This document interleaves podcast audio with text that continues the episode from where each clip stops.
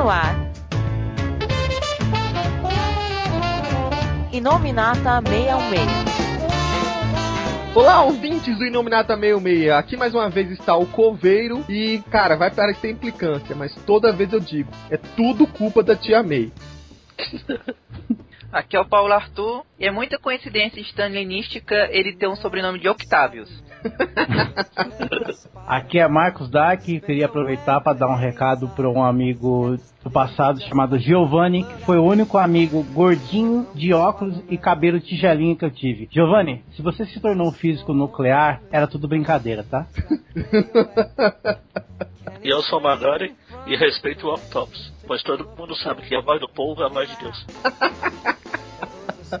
Bom, como vocês perceberam, o nosso último podcast desse ano é sobre o doutor, como falou bem aí, aquela coisa meio Stanley, Dr. Otto Octavius, também conhecido como Octopus. E que, claro, mais que justificado a gente falar sobre ele dessa vez. Porque quem acompanha as histórias do Homem-Aranha sabe que uma grande revolução aconteceu aí. A gente vai deixar para falar isso no final, mas já te aviso, cara, é mais que crucial você ter lido as últimas histórias do Homem-Aranha aí, até o momento da Marvel Now, porque o que vai ter de spoiler aqui não tá no gibi, quer dizer, está no gibi.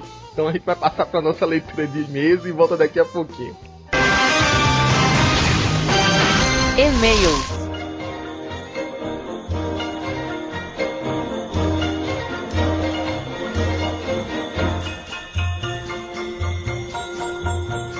Olá pessoal, estamos aqui para mais uma leitura de e-mails em clima de Natal com o senhor Marcos Dark. Ho, ho, ho, ho. E aí, pessoal, belezinha? Aqui de gorrinho de Papai Noel. É neve caindo na janela aqui. Neve caindo na janela, Olha, neve. do jeito que esse verão aqui em São Paulo tá meio esquisito, eu não duvido nada. É sabão em pó. É a vizinha fazendo limpeza em cima. É, exatamente. Então, Marcos, aproveitando o final de ano, fazer É. até uma retrospectiva aqui, eu juntei quatro e-mails que estavam lá no fundo do dessa nossa ação de cartas, né, lá em- embaixo, tentei resgatá-lo para lê-los aqui. Nunca percam a esperança. É, pois é. Então, vamos começar aqui, já que a gente tem um espaçozinho maior aqui nesse podcast do nosso amigo Dr. Octopus, pra ler esses quatro e-mails. Começo. Eu vou ler aqui e você faz os grandes comentários. Sem cenoura, manda aí. O primeiro é do Marcelo Castadelli, ou Castaldelli, que é de São Paulo. E é uma reclamação, olha só. Bom dia, me chamo Marcelo e tenho acompanhado o trabalho de vocês há tempo. Acho excelente. Opa, valeu Marcelo. Obrigado, viu? E eu estava pensando se poderiam me ajudar de alguma forma. Eu coleciono HQs há anos, e especialmente a coleção Miniaturas Marvel, da Eagle Moss, desde o seu começo. Mas a editora tem causado muito transtorno aos colecionadores. Já tentei assinar e só tive dor de cabeça. Tive que recorrer ao órgão de defesa do consumidor. Ixi, Maria. O bicho pegou, hein? para que meu problema fosse solucionado. Enfim, eu sempre peguei minhas edições com o mesmo jornaleiro. Nesta semana tive uma surpresa. Ao ir buscar a nova edição, uma edição foi pulada. Tandam. É, tinha saído a 29 da Vampira e em seguida saiu a 31 do Anjo. É, em inúmeras bancas, pois eu pesquisei, a edição 30 do Pantera Negra foi pulada. O mais engraçado é que em livrarias, como a Saraiva e, a revistas tra- e revistarias tradicionais como a Comics, a edição saiu normalmente. O que na verdade eu gostaria era um lugar onde eu pudesse saber do lançamento da edição da coleção, para que eu pudesse procurar em outros lugares, caso meu jornaleiro não recebesse. A distribuição costuma ser quinzenal, mas sempre atrasa. Eu tenho amigos que, como eu, já perderam as edições. E como assinar a coleção também não resolve muito, bem, enfim, eu poderia avisá-los assim que avistasse a edição. Tenho como saber quando ela saiu, pois o meu jornaleiro sempre me avisa quando está para receber. Como eu faço coleção, poderia contribuir com fotos para vocês. De repente, que tal vocês incluírem a edição da, da coleção no checklist mensal de vocês? Agradeço desde já pela atenção e um abraço e continue com um ótimo trabalho. E aí, seu Marcos, você coleciona também essas miniaturas, tem esses problemas? É, infelizmente eu peguei o vírus da minha miniatura e tô comprando todas também desde o comecinho. né? eu também, mas eu não tô comprando todas não. E agora, e eu vou te falar uma coisa. a- essa coleção já rendeu a demissão de um jornaleiro, tá? Vixe! Demi- eu demiti porque ele ele era meu jornaleiro, que eu era fiel tal, mas ele pulou uma edição, ele, ele, ele sempre separava, ele recebia uma quantidade certa ali, né? Uma era minha. Aí um dia eu fui lá, eu vi que tinha, como, como aconteceu com ele, né? Deu uma pulada, eu também deixei de buscar uma semana, mas ele sabia que isso já aconteceu antes, e ele vendeu a minha, entendeu? E assim, eu achei até pouco caso dele, que ele simplesmente deu de ombro, ah, não posso fazer nada, não sei o que. Eu demiti, eu falei assim, vou arranjar outro, vou comprar com outro, e hoje eu compro em um que, que, que quebra meu galho. Assim, eu não vou falar que ele é 100%, ele já caiu de, de vender, tipo, sei lá se veio um pouco pra ele, e ele vendeu, só que ele chegou em mim e falou assim, uh, rapaz, chegou e vendeu, eu, aí se quiser eu, eu consigo pra você. Pelo menos ele me avisou, né? Então é- isso aí precisa ver também, né? Se eu, como você falou que foi em outras bancas, não sei, pode ser, sei lá, tem uma distribuição que seja irregular na sua pior região, é mas. é de São Paulo, que é, É, o cara é que geralmente recebe cara. as coisas certinho. Imagine em outros lugares do Brasil, mano. A minha teoria é que o jornaleiro pisou na bola com você. É. Eu, eu, eu, eu acho é, é mais provável. O meu avisa sempre, cara. O É, avisa eu-. Engraçado que a gente, pra ter essa coleção certinha, tem que fazer uma amizade com o jornaleiro, né? Tem que. Pô, é, é, é, é, qua- é quase um câmbio negro ali. meu. Agora, assim, um- uma das coisas, assim, eu, eu, tenho vício, né? De todo dia eu tenho que passar na banca. Às vezes eu caio na besteira de passar até no domingo, de tanto que atrai o É, negócio, no né? domingo é dispensável. É, pois é, mas é, Na banca perto onde eu trabalho, é onde eu compro geralmente, o cara sempre reserva direitinho pra mim. Agora, sei lá, cara, às vezes é porque, assim, é, é um esquema tão é, é- é cheio de coisas no meio desse de banca, que ah, aí é a distribuidora, é a, a Ingomos, é a pessoa que, sei lá, faz a produção que atrasa, é o jornaleiro, a pessoa que depois tem um recolhimento. Cara, é uma, é uma, é uma coisa que assim, eu fico meio receoso de comprar em banca já faz um bom tempo.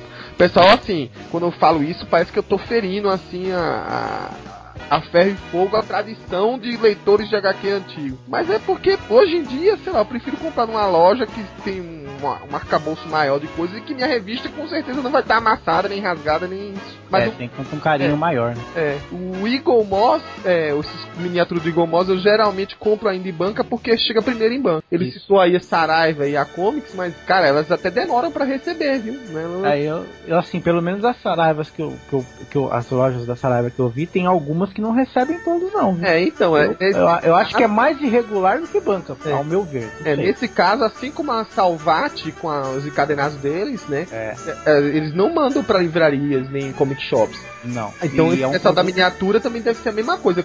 Olha que chega um, um pouco depois até. É, agora assim, quando eu tô com preguiça de sair de casa, é, uma forma de eu saber se chegou alguma coisa, não sei, os, os contatos que você tem na sua rede social. Geralmente, é, pessoal que, cole... que eu da minha rede social que coleciona, geralmente quando chega, a primeira coisa que eles batem a foto e colocam lá. Então, É, pois é. já é um sinal bom. eu- temos amigos em comum que fazem isso, né? É, Seu- então- Seu J. Silvestre é o nosso É, aviso. Jo- eu ia, olha, já que você citou, o J Silvestre é o meu checklist de, de figurine. Pois é, se você quer um checklist de figurine Marvel, adicione o J. Silvestre do Mundo dos Super-Heróis no seu perfil passa- do Facebook. Ele, ele vai comprar na hora do almoço, primeiro ele bate a foto, depois ele come.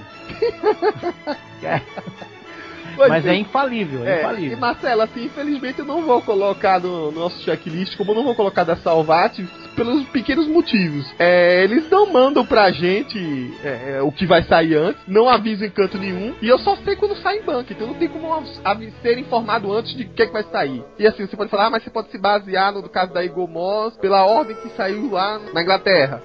Sim, mas chegou aqui no Brasil em algum momento que saiu fora de ordem. Então não, não dá pra eu É. chegar e afirmar uma coisa no checklist. Se a Panini não mantém, imagina essas aí. Segundo e-mail, seu Marcos Vamos do Alessandro Delfino. Ele é de Morro da Fumaça, Santa Catarina. Nossa, olha lá. Ô, vai. Ele pergunta o seguinte: Olá pessoal, gostaria de saber se vai ser lançada aqui no Brasil a revista com o Justiceiro e Electra que foi lançada nos Estados Unidos em março deste ano. Um abraço, Alessandro. Desconheço. Também. Ó, senhor Alessandro, é, eu conheço a revista do Thunderbolts, que também, além do Hulk vermelho, do Deadpool e do Venom, tem o Justiceiro e Electra. E eu sei que nos Estados Unidos vai sair revistas solo de cada uma separado. Essa revista em conjunto aí, eu não sei. Você tá sabendo, Marcos? Não faço, desconheço totalmente. Se realmente acha que aconteceu, essa revista existiu, é, manda pra gente a capa aí pra eu estar me informado. Pra eu me informar, que eu não tô sabendo de nada. Aliás, eu vou falar mais uma coisa, hein? Se o Alessandro souber realmente provar dessa edição pra gente, eu só vou fazer uma pergunta pra ele. Quando sai a próxima miniatura do Eagle Monster? Porque as informações dele é muito boa. Terceiro, terceiro e-mail desse nominata. É, do Luan Marcel, de São José dos Campos, São Paulo. É um e-mail comentando sobre o Homem de Ferro 3. Eu não sei nem se a gente chegou já a ler. Se a gente já chegou a ler anteriormente, desculpem aí.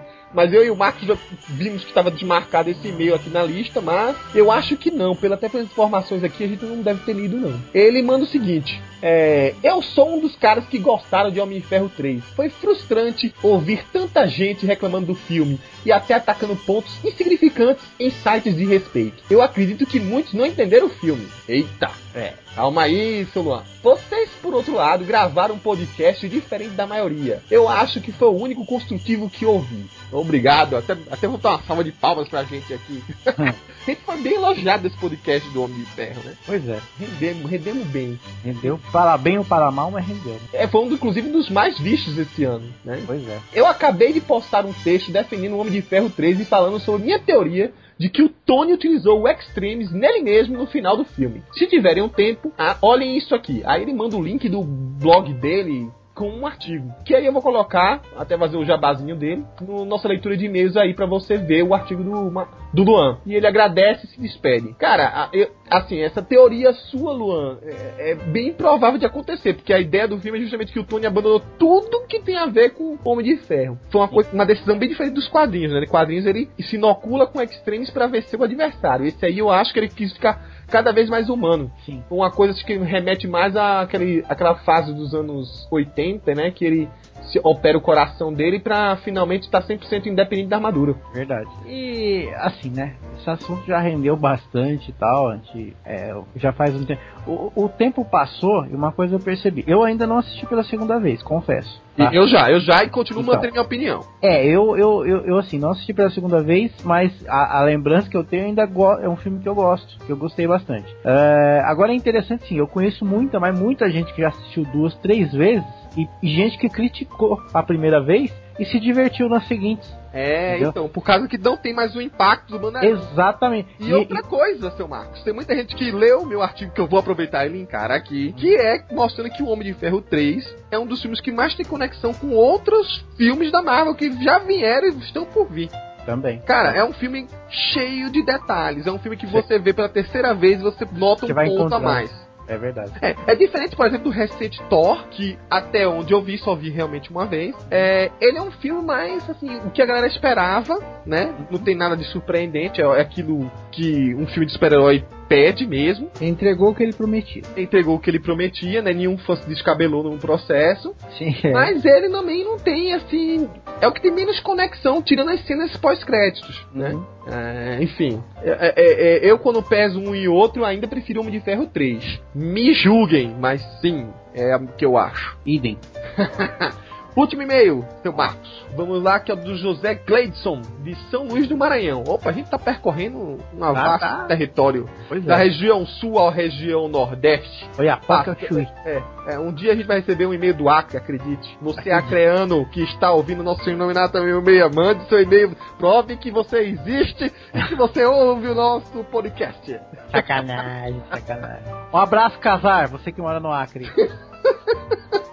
E lá vem gente que depois vai matar com essa piada. Exatamente. Uma piada nerd tradicional, desculpem vocês. É, precisa É, mas o, o José Gleidson do Maranhão fala o seguinte, ele é até meio assim incisivo. Vocês não vão publicar uma resenha do livro Marvel Comics, A História Secreta? Não se admite que um site que tenha um foco unicamente com o universo Marvel não enfoque a história da editora que pariu tantos heróis e cuja a história consegue ser tão incrível quanto suas maiores sagas cósmicas, não seja objeto de uma matéria. Eita, levei uma porrada agora porque eu realmente, depois que ele falou isso, eu ainda não publiquei. Eu já li o livro, Eu acho que eu, é, eu tô acabando de ler. leu, o Felga já leu, todo mundo já leu, todo mundo adorou o livro, só que ninguém se dispôs a fazer uma resenha. E ninguém também achou o nome de- do, do, do José José Gleidson como editor, porque ele tá falando como editor, ele tá sendo esquisito. Né?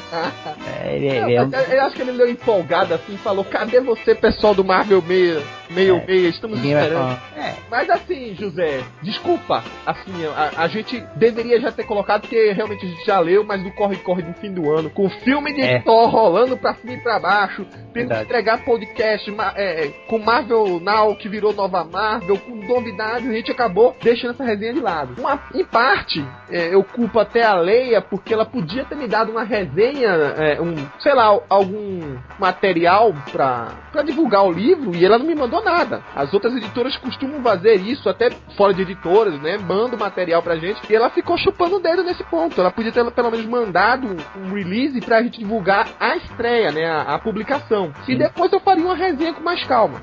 Essa resenha, inclusive, a gente já pensou em várias maneiras de fazer. Eu, o Marcos presente aqui, o, o Felga, que está sempre nos, nos, nossos nominados, já lemos o livro e temos até a ideia de fazer um podcast sobre esse livro, só que ia ficar imenso. Ele, ele rende, viu? Rende muito. Rende bastante. Então a gente vai usar esse livro bastante como base. Eu já tinha lido algumas biografias em separado de pequenas fases da Marvel, né? Principalmente da fase é, de ouro, né? E de prata, que é a do, do da Time de Stan Lee. E a gente vai usar isso em vários momentos desse próximo ano, em 2014. É, logo no comecinho, você vai ver que a gente vai citar bastante esse livro. E uma resenha a gente fica faltando ela realmente. Eu acho que eu vou tentar colocar ela mais perto de quando sair esse podcast que eu tô falando agora. Mas ela vai sair em algum momento. É porque, como você bem falou, né? É tanta coisa, né? É uma coisa tão mais. É, um, é uma história de bastidores tão elevada, tão tão rica quanto as próprias histórias da Marvel. Então eu tinha que fazer uma matéria assim, supimpa. Mas é, é, eu, eu faço a meia culpa aqui. Mas calma lá, que chega. Chega, um dia chega. E só fica um mistério em relação ao livro, é, que um dia eu tirei ele, tava entrando no metrô, fui tirar ele da bolsa para ler, um senhor com uma sacolinha de plástico me parou, olhou pro livro e perguntou para mim, é em hebraico? Fica... Aí eu olhei pra cara dele e falei, não. Ele, obrigado. E saiu. Quem era esse alienígena? Quem era? Fica um mistério. Eu espero que ele esteja ouvindo. Atrai cada tipo de doido, Marcos. Eu não sei se eu ou o livro. Fiquei com medo do livro. Você Será que é pela. A do avesso, virado com a puta cabeça, pra ver se tinha alguma informação secreta. É. Eu vou acabar, eu tô acabando de ler. Vou, quando eu acabar de ler, eu vou ler ele de trás pra frente pra ver se eu encontro alguma eu, eu vou ver se nossa resenha, inclusive, a gente faz uma resenha tripla. Que tal, Marcos? A gente escrevendo, cada um escreve um pouquinho, nossa opinião um pouquinho. Ah, era, era, era, junta é, num texto só. Tem bastante coisa mesmo. É, porque é, é, é, complicado, inclusive, pra mim, né, nessa corre-corre, tá fazendo uma resenha única, né, com uma coisa tão é, grande é, pra ser explorada. É muito, é, é, é, muito extenso, assim, tem muita coisa. Porque, assim, na verdade, a, a, particularmente, pra mim, assim, é claro, tem bastante novidade ali que eu não, não fazia ideia. Mas, por exemplo, o, o blog Âmago que eu escrevo, eu, é meio naquela linha. Eu gosto muito de analisar os bastidores da criação de, um, de, um, de uma HQ. Mas ali é uma coisa que, que puxa bastante a memória da gente, assim. Então tem muita coisa, muita, muita coisa mesmo pra se falar sobre o livro. É, então a gente vai falar bastante sobre esse livro. Não fique assim angustiado, senhor José Gleidson, porque é, esse livro realmente foi um, um, uma coisa que a gente vai colocar na nossa cabeceira uh, nos futuros podcasts da vida.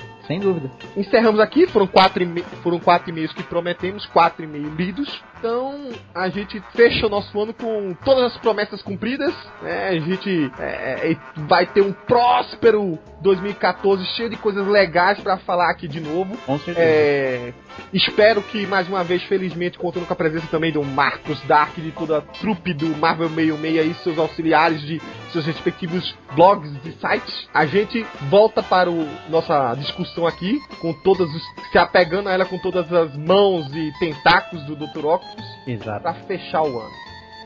E depois de quatro e-mails, eu desejo um ótimo 2014 que termina com quatro também. E agora vamos falar dos quatro tentáculos do cabecinho de tigela.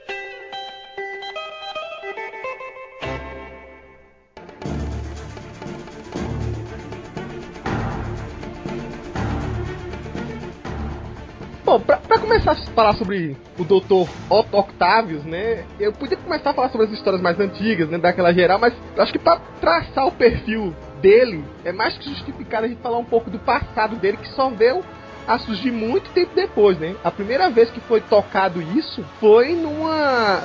Acho que ali por volta da, é, da época da, da saga do clone, né? Que tinha acabado de morrer E foi tipo uma história. Foi quando foram fazer o obituário dele. Se eu não me engano, foi é, aqui no Brasil foi o anual 6. É, no anual 6 e no- lá nos Estados Unidos foi Spider-Man Unlimited número 3. E foi lá que contou uma história que ele era uma criança, assim, muito parecido com o Peter Parker, né? No colégio vivia sofrendo bullying, era o mais inteligente, tinha uma mente brilhante pra ciência, mas não se dava nada bem socialmente, né? Tinha sempre problema com os, os coleguinhas da classe, é, que mexiam com ele, que tiravam onda com ele, que chamavam ele de gordinho, enfim, aquela coisa de praxe mesmo. Só que o grande diferencial que a gente pode ver é que, diferente do Peter, né, que apesar de ter perdido os pais, tinha uma boa base familiar, porque o, o tio Ben e a tia May eram pessoas que criaram muito bem ele, né, sempre deram, sempre deu em casa o amor que ele precisava, o Otto não tinha muito isso não, né? O pai dele era aquela coisa meio operário americana que quando o filho chegava apanhado em casa, ele batia de novo, porque era pro filho endurecer e revidar no colégio. E contrapartida a mãe também não ajudava muito, porque ela mimava bastante o Otto, né? Ela, então ela escondia boa parte das garras do pai, né? E dizia assim, não, ele é um pobrezinho coitado, mas ele vai superar tudo porque ele tem uma mente brilhante por aí vai. Então ela mimava do outro lado. E isso foi, digamos assim, delineando a base do caráter do Otto, né? Que ele virou uma criança que, bom, em outros momentos que são relatados dessa mesma origem, né, a gente vê que é uma criança que guardava muito rancor, né? É engraçado que, por exemplo, apesar de ter esse paralelo com o Peter Parker, né? Ele ser tão loser quanto o Peter Parker, ele sofreu bem mais, né? Ele. Assim, a- a- tanto na, a visualmente quanto conceitualmente, o personagem era um perdedor já, já nato e, e só tinha perdido. Ele tinha muito mais motivo para Realmente teve um, um descaminho ali para ele se tornar um vilão. Ele guardar mais rancor da vida realmente. Como você falou, esse paralelo que ele tem com o Peter, o que ele não tinha era uma família amorosa como o tio Ben e a tia May, que souberam criar o Peter, fazer ele, dar valores pra ele, negócio de poderes, responsabilidade, coisa que o outro não tinha. É, Se você olhar direitinho, o Peter, em algum momento, né? Quando ele, logo que ganhou os poderes de Homem-Aranha, ele fica aquela coisa meio egoísta, né? É, é, precisou de um choque pra ele colocar todos os ensinamentos do tio Ben no, no- de novo dentro dele e dizer: opa, peraí, eu não sou isso. Ele já tinha esses ensinamentos passados, ele só tinha meio que esquecido. O outro não tinha. O outro É. sempre foi. Nem tanto McGaren, porque a gente já viu muitos e é, muitos OTI, como é que fala mesmo? Muitos Ah, o Arif. é, O que aconteceria se? É, a gente já viu muito usuário em que qualquer mudançazinha no passado do Octopus faria com que ele se tornasse um herói ou que o Peter se tornasse um vilão. Se o Peter tivesse exagerado demais na hora de bater no, no ladrão que matou o tio Ben, por exemplo, poderia ser um caminho sem volta. Isso aí é muito assim, tipo, não, É uma linha tênue, né? é uma linha tênue, não chega a justificar um, um deles ter virado herói ou um deles ter virado vilão. Até porque o Octopus, ele também, no prime é, quando ele se tornou um vilão, não se tornou um vilão, vou conquistar o mundo. Ele teve um surto psicótico mesmo, quase uma loucura temporária que foi o que aconteceu ali. Ainda a partir daquele momento que do- da primeira aventura, que teve esse surto breve, que acabou ficando um, um momento sem volta. Tanto é que tanto na, é, na linha Ultimate quanto no meio meia, muitas vezes ele acaba, quando vendo que a coisa tá num nível de maldade que ele não tolera, ele vai pro lado dos heróis, ele ajuda os heróis. E até um dos melhores warifs que eu lembro que ele participa é um em que ele era mega arrogante. Aí, assim, um, que era que o Flash tinha se tornado Homem-Aranha em vez do Peter, que ele era mega arrogante, mas no momento em que ele viu que o, o Peter era tão inteligente quanto ele, e o Peter tinha salvado a vida dele, impedindo a explosão que ia transformar ele em Octopus, ele se tornou uma pessoa mais humilde e até ajudou o Peter a construir lá a arma que fez ele derrotar o Flash. É, se você olhar do decorrer da passagem do Octopus em Homem-Aranha, você vai ver que em alguns momentos ele tem esses, essas situações de dubiedade, né? Do que até onde vai a maldade dele, né? Até onde vai o orgulho ou esse rancor guardado. Então, ainda dentro dessa limite, a gente vê que mais pro futuro, né? Quando ele, o pai acaba morrendo e ele tá se graduando em física, tá elevando a carreira dele, terminando o pós-doutorado, ele ganha um assistente de laboratório que é chamada Mary Alice, né? Ele começa a se apaixonar por ela. Não chega a ter nenhum nada muito maior, porque a mãe dele dá uma crise de ciúme, fica puta da vida porque ele começa a namorar, começa a fazer um draminha dizendo que ela deu, deu doou a vida dela sempre pra ele e agora ele vai abandonar ela. Aquela coisa de mãe super apegada ao filho. Só que. Ele é o Howard. É, só que aí de repente tem um reverso no meio da história, porque a mãe arruma um namorado. Acho que era um bibliotecário, uma coisa assim, o Magaren que lembra mais, me corrija se eu tiver errado. Nessa época o pai dele tinha morrido também. Um é, é não, o pai dele tinha morrido já. E aí ela, ele fica louco porque acabou um namoro por conta da mãe e a mãe logo imediatamente arrumou o caso. Então ele começa a estourar com ela, gritar com ela, ela tem um ataque cardíaco na hora, acho que ela morre nesse momento, né? Ó. E aí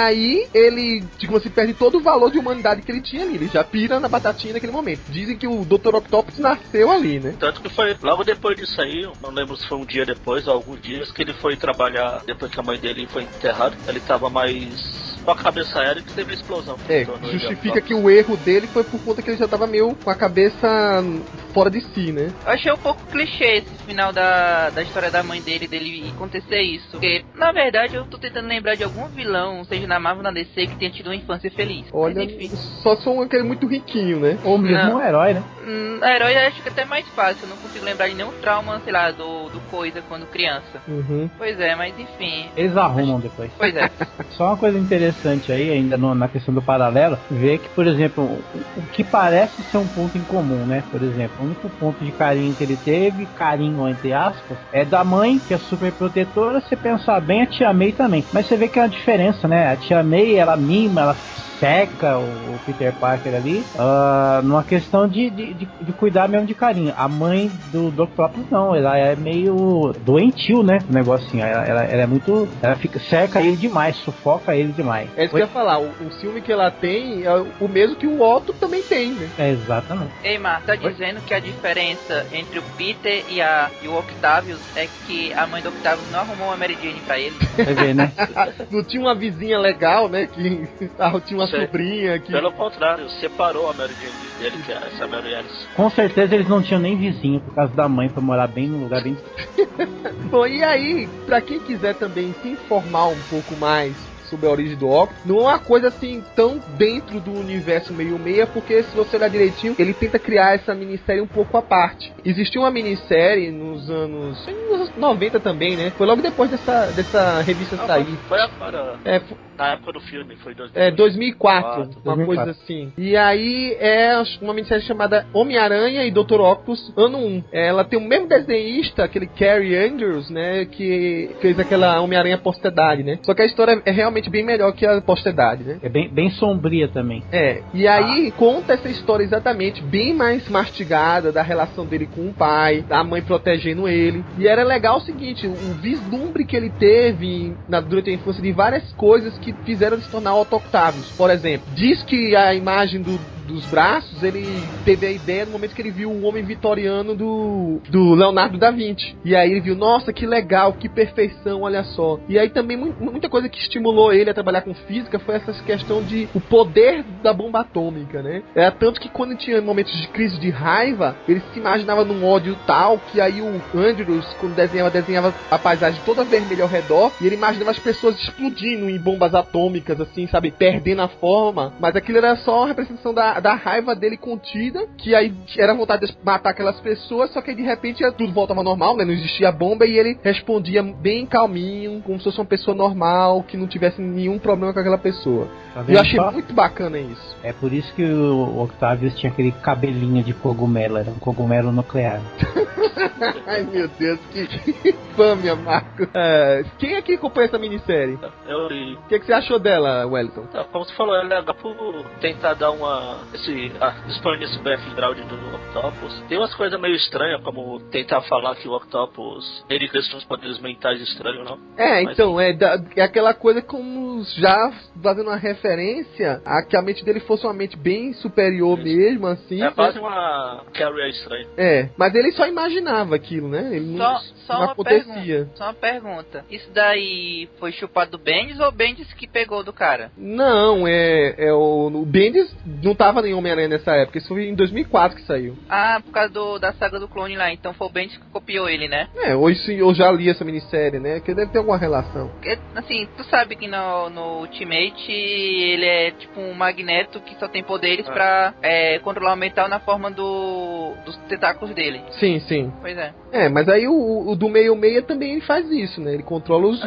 os tentáculos mesmo não estando grudado nele. Isso não é nenhuma, É, mas nenhuma no- coisa nova, não. não. Não, é que, ultim- é que no Ultimate ele pode criar com qualquer tipo de metal, Ah, é, mas não, só mas no é, formato. isso aí não acontece não. né? Também não é uma coisa, não é uma coisa que fica muito clara não na, na hora de explicar como funcionam esses poderes do Octopus, né? Depende do escritor, né? Tem escritor que aborda ele como se já tivesse poder latente. Praticamente como se ele fosse mutante, né? Tem É. uns que largam a mão. Depende do escritor. O que acontece também nessa minissérie, muito assim sutil, é que no começo ele coloca o Octopus um pouco mais novo do que a gente imaginaria. Porque ele é, digamos assim, um cara que já tá na faculdade fazendo doutorado, quando ele conhece o Peter, que. Então acho que tá na época do colegial ali ainda, na época do colegial. E aí é esquisito porque a diferença de idade diminui bastante. O que torna mais esquisito ainda o lance da Tia May se apaixonar por o Dr. Octopus mais tarde. Pois Mas é. enfim, série você leu também, né, Marcos? É, eu li assim, mas faz muito tempo. Eu dei uma folhada. O que eu achei assim, é- ela é bem sombria. Até eu citei a, a questão da, da mãe dele. Ela, ela lembra bem um. um transforma o Octavius num Norman Bates, né? É, é, meu, é um negócio meio psicótico ali, o, relacionamento com a mãe dele. É, quem foi essa relação com a Carrie foi o Wellington, né? É, então, é bem. É, bem- po- pode ser um negócio meio parecido ali, viu? é bem sombria mesmo, Então, vocês estão achando que o, o, o Otto e a Carrie, assim, meio parelha. né? Carrie Octopus. E Otto. Estranho ele é mesmo. É. Octopus o estranho. Então, que, eu- que eu me lembre, né, ao- ao- se alguém tiver uma outra referência aí que fale, mas são os dois lugares onde a gente pode encontrar um pouco sobre o passado de Octopus, né? Ah, sim, do passado, passado dele, todas as, as duas que eu vi, uma foi aquelas minisséries caça-níqueis ruins que a Marvel tava criando na época do segundo filme, que botaram, que fizeram tipo um flashback de uma página contando essa mesma história do, do Anual 6, Uhum. e a outra foi numa história do Tom DeFalco, né, de- na época da ressurreição dele, que tava lá aquela Caroline Trey, é Trainer é, que fala, a Doutora Octopus, em que contava a mesma coisa do passado, só que contando que ela, assim, colocando ela na história sempre, tipo, a Stalker que ficava perseguindo ele desde a época da Mary Alice.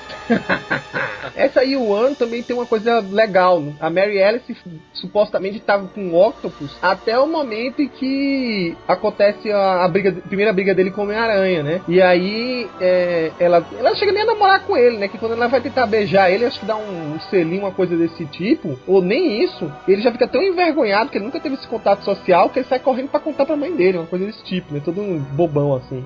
Nerd. É, e aí, a- é quando a mãe dele explode, aí ele- ela, ela maquina na cabeça dele que a menina tá querendo fazer um, um bullying com ele, tá querendo enganar ele pra fazer ele de bobo. E aí ele fica com raiva da Mary Alice. Só que essa Year One transforma um pouco a história do primeiro encontro dele com Homem-Aranha, que coloca que aquele momento em que ele invade uma usina nuclear lá pra supostamente destruir tudo, do jeito que a história fica, ele parece que não, que a usina já ia explodir de qualquer jeito, ele foi lá pra consertar. Que a usina tava era onde a Mary Alice estava trabalhando. E aí ele vai lá e conserta. E aí a Mary tenta avisar o pessoal, não, não prende ele não, que ele na verdade consertou tudo. Então fica uma coisa meio dúbia da história original com que essa Year One tenta colocar. E só pra fechar essa coisa da Mary Alice, pelo menos a última vez que foi relacionada à história, é que essa Unlimited que acontece aí, número 3, é uma história em que o Octopus tenta roubar um monte de coisa, entre eles um, umas ampolas com vírus da AIDS, e o Aranha acha que ele vai armar uma presepada, tipo,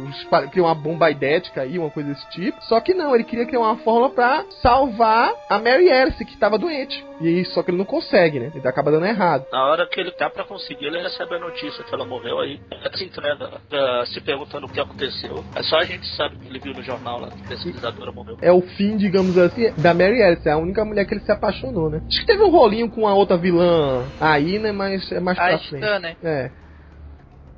Otto Octavius was weak. Call me Dr. Octopus! Na primeira história, na verdade foi o primeiro grande vilão dele, né? Porque o Norman Osborn, o Duende Verde, só surge bem mais pra frente. Quando o Octopus surgiu, o Aranha só tinha enfrentado o Abutre e o Camaleão, praticamente. É, exatamente. Na- O Camaleão também, né? Ah, mas Camaleão... É, mas então, e, e aí o Octopus, é, é, de todos os vilões que poderiam causar um grande estrago na vida dele, né? o- é o primeiro, surge na terceira edição do Amazing Spider-Man. Se você olhar direitinho, a origem dele é muito parecida com a, a origem do que foi criado no filme do San Raimi, né? Tem qua- praticamente todas as cenas ali. É, o doutor que tá querendo operar é, coisas nucleares e aí usa os braços para se proteger. Só o tipo de experimento que é bem diferente, né? Ele, o outro ele queria criar uma mini fissão, né? Uma coisa desse tipo para criar energia, uma quantidade absurda num pequeno lugar, né? Que poderia gerar uma energia bem mais limpa e barata para toda Nova York. E que acaba dando errado, né? Hoje em dia a gente sabe que a, a energia atômica não é uma coisa tão segura para se ter por aí. Mas aí tem aquela cena bacana que é do hospital, né? É, não é tão melodramática feita do filme, mas é, é bem parecida. E aí tem então o fatídico encontro com o Homem-Aranha, né? Que primeiro ele topa com o Octopus no, no hospital, que ele tá fazendo o pessoal de refém, né? E depois é na tal usina, que aí, segundo a história original, na verdade o Octopus tinha outras intenções, né? De se, aí já tava com meio que síndrome vilanesca mesmo, É, seria destruir tudo. Né? Tava- tinha pirado na batatinha mesmo. Ele queria provar que o Slayman fez, que explodiu, não foi culpa dele. Foi tipo, ele tinha sido boicotado. Ele falou que ia fazer de novo, só que aí. É, né? Ele já tava meio piradaço nessa época. E aí tava assim, de um lado os policiais, os, não, os militares sem poder fazer nada, que ele tava ameaçando fazer qualquer coisa se eles tentassem entrar. O Homem-Aranha tava meio que com uma crise de, de identidade, né? Porque perdeu a primeira luta dele. Então ele precisou, olha só, ganhar um apoio moral do Tocha Humana, vê que, que absurdo, Indireto, né? é, pra poder voltar à luta com o Dr. Octopus. Aí ele já voltou sendo Peter Parker mesmo, né? Que aí ele já pensou no meio de inutilizar um dos braços do Octopus e por aí vai. É, aí, Coveiro, tem que levar em conta também aí que, tipo, foi a coisa mais what the fuck do universo, porque o Tocha Humana tava gripado, por isso não podia usar os poderes, e a prefeitura tinha ligado pra ele pra derrotar o Octopus. Ele, ah, eu não posso agora, estou gripado. Ah, então faz uma escola random e faz um discurso de motivação. Gripado, sério? Sério, ele não vai lutar porque tá gripado. Meu Deus do céu. Ele tava com febre, tava meio quente. Não podia ficar muito mais quente, né? Pegou um atestado. As primeiras histórias dele, né? É, é- é sempre isso, né? Depois que ele viu que já tinha bandeado pro lado de vilão, a motivação principal dele é tipo, ó, já se tornei esse cara, agora tô podendo controlar, independente de eu estar ligado ou não aos meus braços biônicos, né? E aí eu que a, a- a explosão no- na, na história original é que fez ele ter essa ligação independente de estar preso no artefato ou não, né? E aí ele veio com a síndrome de ser bandido agora, de poder se aproveitar dos poderes em benefício próprio e só isso. Isso é mais ou menos o Dr. Octopus das primeiras histórias. O pr- primeiro vilão, inclusive, grande vilão, a- apesar da curta carreira do Aranha, também a, a dar conta de arrebentar a teia dele, né? Com os tentáculos. Sim. E, e assim, o, o que a, a piração na cabeça dele, assim, antes dele se tornar o vilão propriamente dito, ele já tinha uma arrogância nível, vai, Doutor Destino. E com a explosão depois, essa arrogância meio que falhou de vez pra ele, né? Ele só, ele só pensar em querer provar que é o melhor para pro mundo todo. Daí essa vilania, né? Que começa a desenvolver. É bem isso que o Marco falou. Se bem que pros olhos do Octopus, como todo bom megalomaníaco, ele não era vilão. Ele tava fazendo pra moldar o mundo do jeito que ele achava que ele era, era o certo. Pro jeito, pro, pras leis vigentes, ele era completo pirata. É uma característica dos vilões da Marvel, né? Vítimas do acaso. Bom, e aí, a- a- um outro momento, né, ele tem uma relação com outro personagem coadjuvante do, do Homem-Aranha, que é a Brett Bent. Isso foi por conta que a, o irmão da, da Brett Bent, né, que era, como é o nome dele mesmo? Bennett. Bennett, que recentemente apareceu ressurgido das cinzas na história do Venom, né? Ele se tornou o pior vilão, o arco-inimigo do Venom, né? O mestre do crime. Peraí, Mas ele ressuscitou? ressuscitou, ele é o mestre do crime atualmente. O Bennett Ai, pra ai. morrer, né? Mas enfim. E aí o que acontece? O Bennett era meio que um advogado que dá, é, vivia emparelhado lá com a máfia local, né? E aí o- um dos bandidos queria que o Bennett soltasse o Octopus pra que o Octopus pudesse soltar o bandidão lá, o mafioso. Isso envolveu a Beth no meio. E aí o Homem-Aranha teve que dar um jeito de capturar o Octopus. e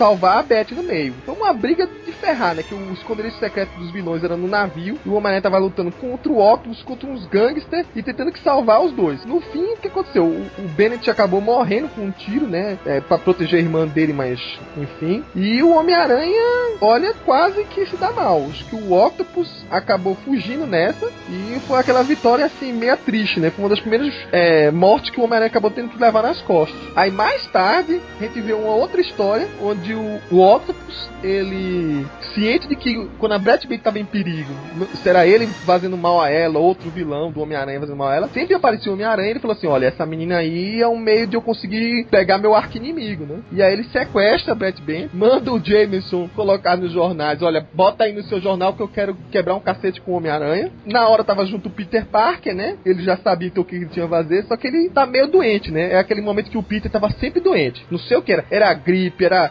cachumba, era qualquer coisa. O Peter estava sempre naquela época. Não sei o que Stanley tinha. Acho que Stanley tava com o, a, a, imunidade baixa nessa época. Isso e aí, a Tia May cuidava, né? E aí o Peter é, perde a luta porque tá doente. E aí. É, ele tá meio sem poderes, ele vai gritar mesmo, eu não posso fazer nada, eu vou lá. Eu tento dar um jeito. Aí o Octopus vence ele facilmente. E aí o, é. foi o primeiro vilão que descobriu a identidade do Peter Parker. Que quando ele derrota, ele puxa a máscara. Só que ele não dá muita fé, não. Que ele olha assim, ué, esse aqui é aquele fotógrafo que é apaixonadinho pela Beth. Ah, então por isso que eu derrotei ele tão facilmente. Não deu fé que era a doença do cara nem nada. E aí ele soltou o Peter e falou assim: olha, traz o Homem-Aranha de volta que eu quero quebrar um cacete com ele. Né? Os arranjos do roteiro, nesse momento o Peter se recupera, se cura milagrosamente e parte pra porrada e derrotou. É, o lance é esse, né? Que o Peter tem aquelas doenças de um dia. É a doença pra apanhar do vilão, na, dorme, no outro dia tá pulando na cama pra lá e pra cá, e aí volta com poder fenomenal para destruir e acabar com os planos do, do arco inimigo, né? E aí é quando o Octopus leva uma porrada federal. Né? Bom, isso aí são as primeiras histórias da fase ainda do Stan Lee com o Steve Dicto, né? O que eu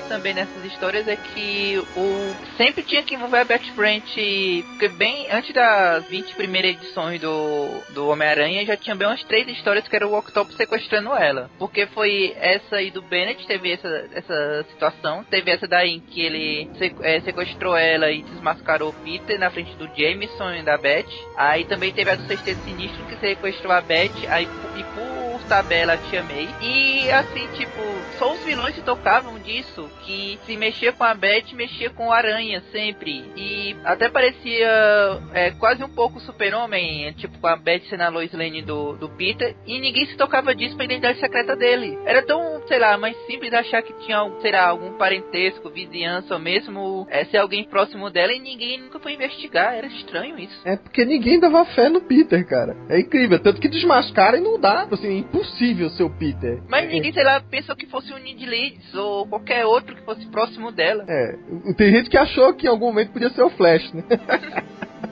Mas você falou uma coisa bem legal, quase que eu passo batido, né? Que também o, o Dr. Octopus foi o responsável por criar o primeiro grupo de super-heróis para dar um cacete no arco inimigo comum, né? Super vilões. Que é o, o Sexteto Sinistro. Então ele reúne a galera, só que ele decide que não vai atacar todo mundo da vez. O plano brilhante dele é puxar no palitinho a ordem de quem ia atacar primeiro, e aí atacava por vez. Então quem batesse na, no seu momento ganharia. Não foi uma ideia muito brilhante do Dr. Octopus, convenhamos né? Mas o engraçado é que nesse momento foi a primeira vez que ele dá de cara com a tia May. E a tia May, enquanto a Betty Brant tá revoltada que tá sendo capturado, né? Afinal, ele é o cara que responsável. Ele é um dos caras responsáveis pela morte do irmão dela. A tia May, né? Assim, não, um doutor tão ilustre desse, olha que pessoa agradável. E ele servia chazinho, biscoitinho. E a tia May, apaixonadíssima por ele. Ah, que pessoa educada e polida. Eu adorei esse homem. Ah, o Homem-Aranha está batendo no rosto de uma pessoa que foi formada no MIT. Ah, meu Deus do céu, não faça isso, Homem-Aranha, pessoa terrível. Cara, a ideia fenomenal do Stan Lee, que aos poucos ele começou a colocar a pessoa mais querida do Peter Parker para se apaixonar, né? Mesmo que no começo aquela coisa mais inocente, pelo maior vilão dele no momento. Foi a partir daí que começou essa. Que mais pra frente que a gente vai falar, quando ele vai se hospedar. Ela aceita ele sem precisar de referência, porque ela não conhecia ele naquela época. Lá, o bom e gentil Dr. Octopus, lá, o senhor. Octavio. Pode ficar. Ah, é Octavio chamava de Octopus. Quem arrastou primeiro a asinha foi ela, vale ressaltar. Tia May safadinha. É, tia May safadinha. Tio Ben tinha morrido há algum tempo, a velha tava lá, um doutor é, ainda. É, ela já tava no momento que ela tava. Já tinha esquecido o tio Ben mesmo, né? Já fazia uns dois anos ou mais que, enfim, que ele já tinha batido as botas. O único que não esquecia era o mas era Mas... o sentimento de culpa dele, né? Mas, cara, a, esse final da história do, do, do primeiro CC Sinistro é o mais anos. Até, acho que até mesmo nos anos 60, cara, era ridículo. Não sei se vocês chegaram assim a ler recentemente, mas a cena, o CT Sinistro preso numa cadeia, só que aquelas cadeias de delegacia com a janela aberta e o Homem-Aranha assistindo é, ao fundo, rindo da cara deles. É. E os seis com cara de derrotados lá chorando, dizendo que era uma péssima ideia. Tipo, não tinha uma proteção naquele lugar. O Homem-Aranha só tava lá de sacanagem. Porque tinha uma janela gigantesca. Essas histórias saíram recentemente nessa coleção histórica do Homem-Aranha, né? Tanto as primeiras do Dr. Octopus quanto as mais recentes do. quanto a do, a do Sexteto Sinistro, né? Que originalmente foi, saiu no anual lá. A primeira não. Ô, Uma, uma curiosidade aí, a- da primeira aparição do Octopus para a segunda, ele foi preso na primeira e logo ele foi solto, da ideia de que ele foi solto di- dias depois, né? Ele ficou pouco tempo na cadeia. Ah, mas isso E- é explicado. Ah, é? Na história lá do Defalco, do passado dele lá da, da, da menina stalkeadora, ela conta que o Matt Murdock foi advogado dele e ele alegou sanidade temporária. Olha só. É, mas Cara- tava doidão mesmo. O cara sai pela porta da frente do presídio com aquele monte de tentáculo, assim, de boa, né? Mas tudo bem. É, e- É aquela coisa, né? O, o- é, não era um ladrão qualquer, era um cara diplomado. Aí o É. pessoal já ficou assim: olha, ele deve realmente estar maluco lá. Tem curso superior. Cara, É, não, pra- não, ninguém, ninguém bota fé no, na- no talento Mo- no Murdock, não, cara. O cara conseguiu inocentar o rei do crime. O Octopus era fichinha. É, é. isso é. É, Foi era um até uma alegação mais fácil, né? O duro é engolir porque o Matt Murdock acaba fazendo isso. Mas, Dinheiro! é. Ele não, vê o, ele não vê o mal das pessoas. Bom, Bom, Wellington, muito bem. Tá saindo tão infame quanto o Marcos. Foi nessa época justamente para perseguir para o Aranha preocupado assim que ele saiu da cadeia que foi criado o primeiro rastreador, né? De aranha. Isso, exatamente. Ele criou exatamente pro Octopus, né? E Exatamente. quando ele descobriu, ele já ficou meio putão por ter sido enganado. É, depois ficou, viu que era uma boa ideia, seguiu adiante, né, com, a- com o rastreador também. Quando o Steve Dicto saiu, é, ainda dentro da fase Stan Lee do Homem-Aranha, né? é, assumiu o John Romita. Diz que as histórias tomaram uma outra dinâmica, ficou aquela coisa um pouco mais adulta, trabalhando melhor a vida social do Peter Parker. Ele já estava na faculdade. E aí o Dr. Octopus também ressurgiu, criando mais terror, né? Ele agora tinha uma coisa mais complexa na- nos ideais dele. Ele viu que ele também podia tirar uma fatiazinha ali do, do crime organizado e ele ganhar uns lucros aí, sendo, digamos, ele um, um mafioso também, um chefe de, de quadrilha. E aí ele entra de, pra bater de frente logo com quem, logo com quem? Com cabeça de martelo. Acho que essa fase do John Romita mais ou menos gira em torno disso, né? Numa dessas brigas, ele acaba topando com o Homem-Aranha, né? E ele é responsável também pela morte do Capitão Stacy. Ali foi uma morte assim que os dois têm culpa, né? O Homem-Aranha usou um mecanismo que era pra endoidar, né? Fazer com que um dos membros do Dr. Octopus perdesse o controle. E numa dessas aí, ele esbarrou num uma marquise de um prédio. Quando foi cair o concreto, o Homem-Aranha tava lá em cima, não podia fazer nada. E o Capitão Stacy embaixo foi tentar proteger uma criança. Nessa, ele empurrou a criança dos escombros, né? Escapou o menino, mas ele ficou soterrado e morreu. E é quando, e quando o Capitão Stacy avisa pro Peter que ele sabia que o Peter é, é, é, era desde o começo o Homem-Aranha, né? Porque tem uma história, inclusive, que o Homem-Aranha tá apanhando o Dr. Octopus, né? Essa aqui também tá na coleção histórica. E que ele fala todo bêbado, né? Eu é, tô, tava meio, sei lá, doente de novo, outra doença. E aí ele já sabendo que ia perder, ia, foi avisar pros amigos dele, né? Tavam, poderiam estar correndo risco, que ele era o Homem-Aranha. Aí todo mundo achou que ele tava doente. Não, ele tá delirando, tá doente. Ele já fez isso mesmo da outra vez, ninguém deu fé. E mais uma vez não deram fé que era o Homem-Aranha. Então ele vivia às vezes revelando identidade e ninguém dava fé. Ah, Essa fase aí do John Romita, ainda antes disso dele começar a bater de frente com a cabeça de martelo, sabe? Foi na fase do Jill Kane, mais pra frente. Na hora que tu falou isso, eu só fiquei imaginando se o Norman Osborn tivesse descoberto a identidade do Aranha desse jeito. O Harry chegando em casa dizendo, pai, tu não acredita, meu amigo pirou de novo dizendo pela terceira vez que o Aranha.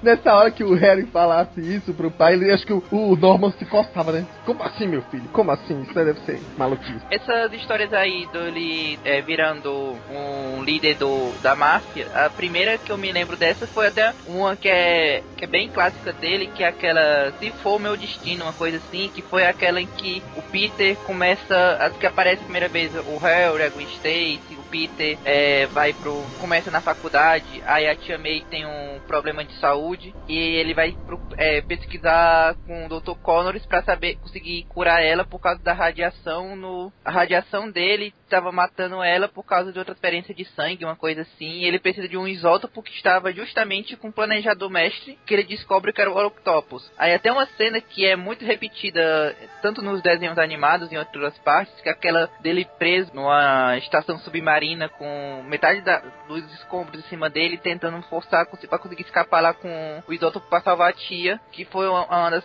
principais batalhas assim dele com o Octopus nessa época, que eu me lembro. É até foi até referenciada nesse penúltimo desenho, o que presta sem ser o Ultimate do Homem-Aranha. É, esse aí, o desenho É, que é uma cena clássica, né? Acho que É. Uma cena, uma das mais dramáticas. Né? Pois é, é. ele, a, a capa tem ele soterrado usando a força máxima pra sustentar. É, é, tá dentro das primeiras 40 histórias. É, é, não sei se já era o Gil Romita aí, mas. Não, não, Esse era- não, foi, não. é do Ah, menino, do Dídico. Dídico. É um. É do É, Ditko. é do É na ainda. 33, na Amazing 33 isso aí. É, é, é também uma das mais marcantes também. Teve uma primeira vez que o Homem-Aranha luta contra os braços do Octopus sem o Octopus. Que o Octopus tá numa prisão longe lá e ele diz que pode chamar, convocar os, os braços mentalmente. Ah! Aí, o Peter tá levando o maior cacete lá dos braços. Essa aí é na história. é na- no arco da morte do Capitão É. Stacy. É. Exatamente. E aí ele tá brigando lá e leva um cacete federal, viu? Porque não tinha mais o Octopus pra socar, pra ele socar o Octopus e perder a consciência, né? E aí o braço tava dando uns cacete ferrenho nele. Vocês todos leram o arco, que foi uma das histórias que eu menos fez sentido, na minha opinião, do, do da morte do Capitão Stacy, foi esse, esse arco dele. Qual era o objetivo dele? Porque na primeira edição ele só queria fugir, beleza. Na segunda edição ele sequestra um avião de um embaixador chinês, um negócio assim. E na terceira o Aranha acha ele destruindo uma fábrica porque sim. É, depois dessa fase aí, ele só tava querendo se vingar do Homem-Aranha. né? É, isso que, isso que eu tava vendo. Ele tinha dois objetivos na época. Primeiro, era provar que ele era melhor que o Aranha. Segundo, era roubar. Roubar, Exatamente. roubar, roubar. E, e, às vezes mostrava ele em situações dele, ele querendo bolar um grande assalto, dava até a impressão de, tá, mas assalto pra quê? Que ele vai fazer o quê depois? Mas não era. Era mais pra, era pra roubar, pra provar a superioridade dele, que ele conseguia bolar um grande plano. Não era nem pra ficar rico, vai. digamos. É, o Octopus, na verdade, ele com o tempo é que viu que ele podia, digamos assim, ser um, um, digamos assim, um, um vilão, mas com outro destino, né? De ganhar uma fortuna e por aí vai. É, foi quando ele deixou de ser apenas um, um, um ladrão, um assaltante, uma pessoa que ameaçasse os outros, né? E passou a tentar ser um chefe criminoso. Que aí a gente vê ele batendo de frente com cabeça de martelo. É quando ele tem um plano também de casar com a tia May. Isso sim foi esquisito pra caramba. Ou seja, nem todo plano era bom. É, que era pra. e- A tia May tinha herdado uma ilha cheia de urânio. Não me pergunte quem é que doou essa ilha pra tia May. Alguém que queria matá-la. E aí ele falou, cara, eu vou ganhar muito dinheiro com esse urânio. E ele descobriu isso, sabe como? Que em algum momento atrás, o Dr. Octopus precisava morar em algum lugar. Ele já tava. Os crimes dele estavam meio que perdoados, assim, né? E aí escolheu a casinha da tia May, que tava o Peter na faculdade já. é, a- o quarto Peter vago. E ele disse: vou morar com essa senhora agradável, que sempre gostou de mim. E a tia May sempre chavecando ele. e aí, nesse momento, ele leu uma carta da tia May, que viu que tinha um negócio da, da herança, né? Um aviso de herança. Ele guardou pra ela, disse: Eu vou guardar essa carta, vou casar com essa velha primeiro, e depois eu mostro a carta e vou também herdar a ilha. Que aí Ah. sim eu vou ganhar uma grana muito boa. Na verdade foi um pouco mais pra frente, foi uma época que a tia May foi trabalhar pra ele como governante. Não, é porque. não, é, é, não, o casamento diferentes. foi depois, mas ele foi morar na casa do Peter e foi quando ele descobriu a, a carta. Ele foi morar na casa do Peter lá pela edição 60, por aí. Foi a primeira história da Teia de Aranha. Foi a primeira edição da Teia Foi, de Aranha, foi. quando ele se mudou por causa da Peter. E a- O casamento com a tia May foi lá pra Teia do 131. Aranha. É, É, 131, um vai casamento. ter 131. É, nesse meio tempo era- ele tava sempre brigando com o cabeça de martelo, pelo comando do crime local. É, eu. Só que aí ele de repente lembrou dessa história dessa carta e aí ele resolveu ceder a, a paixonice da tia May e disse assim, ó, sabe uma coisa, eu vou, eu vou namorar com essa mulher. Eu vou- lembrei dessa carta aí, era uma boa ideia, cara. Eu vou, vou lá. E aí ele, de repente, do nada casou. O Peter Parker ficou louco nessa época, pirado. É como dizem, na guerra abraça o canhão. Meu Deus, parem com isso. Pirada ele ficou quando ele chegou em casa e viu a tia May jantando com o Octopus. E ele, olá Peter, tudo bem? É, pois é, de boa, sussa. E aí foi aquele casamento assim de uh, repentino, né? Aquela coisa, Peter super desconfiado. No, no meio do casamento que tem aquela coisa de, de clássicos de seriados de mafioso. Surge o cabeça de martelo pra acabar com a graça. é aquela coisa de, de Frank Castle mesmo, né? Vamos acabar com o casamento. Tá. E aí o Octopus não, eu já se não casei, não tinha dado sim nem nada, eu vou sequestrar essa senhora e vou pra ilha de qualquer jeito, que aquela ilha é, vai ser minha, vai ser minha de qualquer jeito. Daí rápido a tia May, que não entende nada, continua com aquela, aquele deslumbre de Octopus, por que você está agindo assim? O que, que está acontecendo? O que é isso, meu filho? E por aí vai. E lá na ilha acontece outra confusão, porque aí fica cabeça de martelo, Octopus e Homem-Aranha brigando entre si e até a ameaça nuclear daquela usina lá que tava naquela ilha. É tanto que em dado momento, cabeça de martelo tá pra, digamos assim, usar aquela cabeça dele que ele usa como um tipo Ariat, né? Em cima do da parte principal do reator nuclear lá. Muito inteligente. É, e aí o, o Octopus tem um momento de bondade, né? Acho que é o primeiro de, de, digamos, de compaixão que ele tem. E ele fala pro Peter ir embora e levar a, a senhorita Parker, né? A, a senhora Parker, né? Que é a tia May. E aí, supostamente, o Octopus tinha morrido aí. Uma das, né? Ele, ele e o cabeça de martelo. É, e o cabeça de martelo também, né? Que tá o helicóptero indo embora. E Não sei como o Peter sabia dirigir aquilo, mas enfim. Eu queria, eu quero saber o que o pessoal fumava nessa época pra escrever. Ah, Porque Não, depois olha, disso. era, era o- piração. Ah, mas você quer o quê? volta com, como fantasma. É. É. uma dimensão paralela, ele tá meio fantasma, uma zona danada. Olha, o que eles fumavam era muito forte, viu? Porque pra colocar a Tia May no uniformezinho de governanta, não é pra qualquer um. Pensa Deus, pensa. Não, e o Octopus é o seguinte, que aí é, o Octopus volta, barbado, né?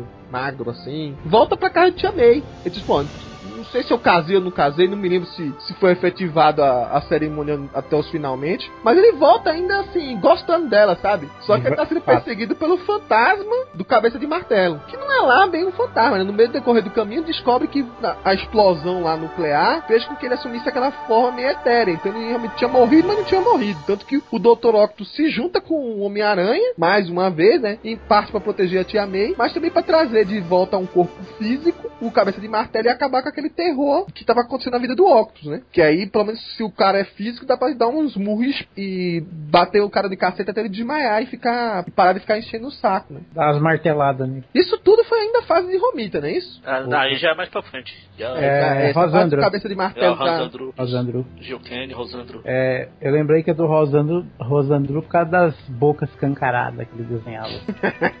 Principalmente do Octopus, né? Que era um boca aberta. Pouco depois desse, teve a, vou dizer assim, mais um dos fins do Dr. Octopus. Foi quando ele leva um, ca- cacete do Aranha. O Aranha fala que ele nunca vai conseguir vencer, que ele é o melhor, que ele é isso, que ele é aquilo. O Octopus acaba ficando com aracnofobia, medo do Aranha e medo de tudo que é, é relacionado ao Aranha. É, essa fase é acho que mais anos 80, né? É, aqui saiu nos anos 80, lá deve ser final dos anos 70. É, Essa fase eu juro que eu não lembro agora. Fala um pouco dela aí. Como é que ele criou isso aí? Sei que o Aranha ajudou ele a tirar esse medo do, de aracnofobia, né? Ele se deixa derrotar pra o Octopus perder esse medo. É que foi isso, o Aranha venceu ele e falou, "Ô, para de me encher o saco, você nunca vai conseguir me vencer. Eu sou melhor que você. E se você voltar. É que isso aí foi pouco depois dessa luta do. Depois que ele resolveu esse negócio com cabeça de martelo, ele começou a se enfrentar com Coruja. Aí o- nessa briga a gata negra acaba sendo ferida. O Aranha parte pra cima com tudo, com raiva. Fala, ó, a próxima vez que você vir, eu acabo com você. Você sabe que você nunca vai conseguir me derrotar. Aí o Octopus fica meio assustado e com medo. Ele é, contrai esse é, medo de aranha. É, é fogo o seguinte, que sai cabeça de martelo, entra a coruja e ele nunca conseguiu ser o chefe de crime local, né? Apesar de toda a inteligência dele, tinha dessas. Ele passou um bom tempo sumido. Foi quando ele voltou que o. Era outra história que os tentáculos estavam des- desgovernados, destruindo tudo. O Aranha falou: ah, é melhor fazer o Octopus voltar, que assim eu posso pelo menos deter ele, e assim os, os, os tentáculos são detidos. Aí ele deixa o Octopus achar que venceu ele, ele se recupera dessa aracnofobia, só que depois ele é derrotado de novo. Hey, Doc! Love the new look. É, durante essa fase da aracnofobia, né, que aconteceu em final dos anos 70, começo dos anos 80, né, a gente viu o Octopus meio sumido, né? O, o, ele teve que passar por uma série de momentos para se curar da, da, dessa aracnofobia, é, buscou até ajuda psiquiátrica. Acho que era o David Micheline, que era o escritor na época, né? Aliás, uma coisa que vale citar, só, só interrompendo um pouco, que nessa época que ele estava meio afastado do mundo do crime, ele chegou a ajudar no, em uma das gravidez da Sue Richard lá que ela tava com problema pra ter o filho, e chamaram o Banner, chamaram ele também pra ajudar. Ué, um físico para ajudar, mas enfim. Ah, sei lá. É, porque- né, com ele mesmo. Inclusive nessa, nessa, nessa Ah. citação aí dessa história, Hum. ele é meio que incluso no como um dos gênios assim junto com o Stark, com o Reed Richards, né? Eles dão mais importância pro Octavius mesmo, independente É, por- dele ser o vilão. Mas é aquele negócio, é a mesma questão que eu citando de novo do, o, o, o Victor Von Doom, né? É, ele faz parte da panelinha de gênios, só que é um cara que o acaso fez ele se, se distanciar da turma ali, entendeu? Mas era um deles. É, se essa história aí tá falando do Joe Byrne, se não me engano. John Byrne, é, aham, da é, fase de John Byrne. Do exatamente. quarteto, é, o Reed tava o Reed, o, aquele cara que é o Sasquatch, o Mobius e o Bruce Banner. Aí o cara diz, os três são físicos, não, um trabalha com, com fator de sanguíneo, coisa assim, que é o Mobius, os outros dois são físicos nucleares. Os outros dois disseram que o cara é mais inteligente que eles, o Octopus. Sim. O Octavius é mais inteligente, ou seja, o Banner já perdeu moral aí, é burro.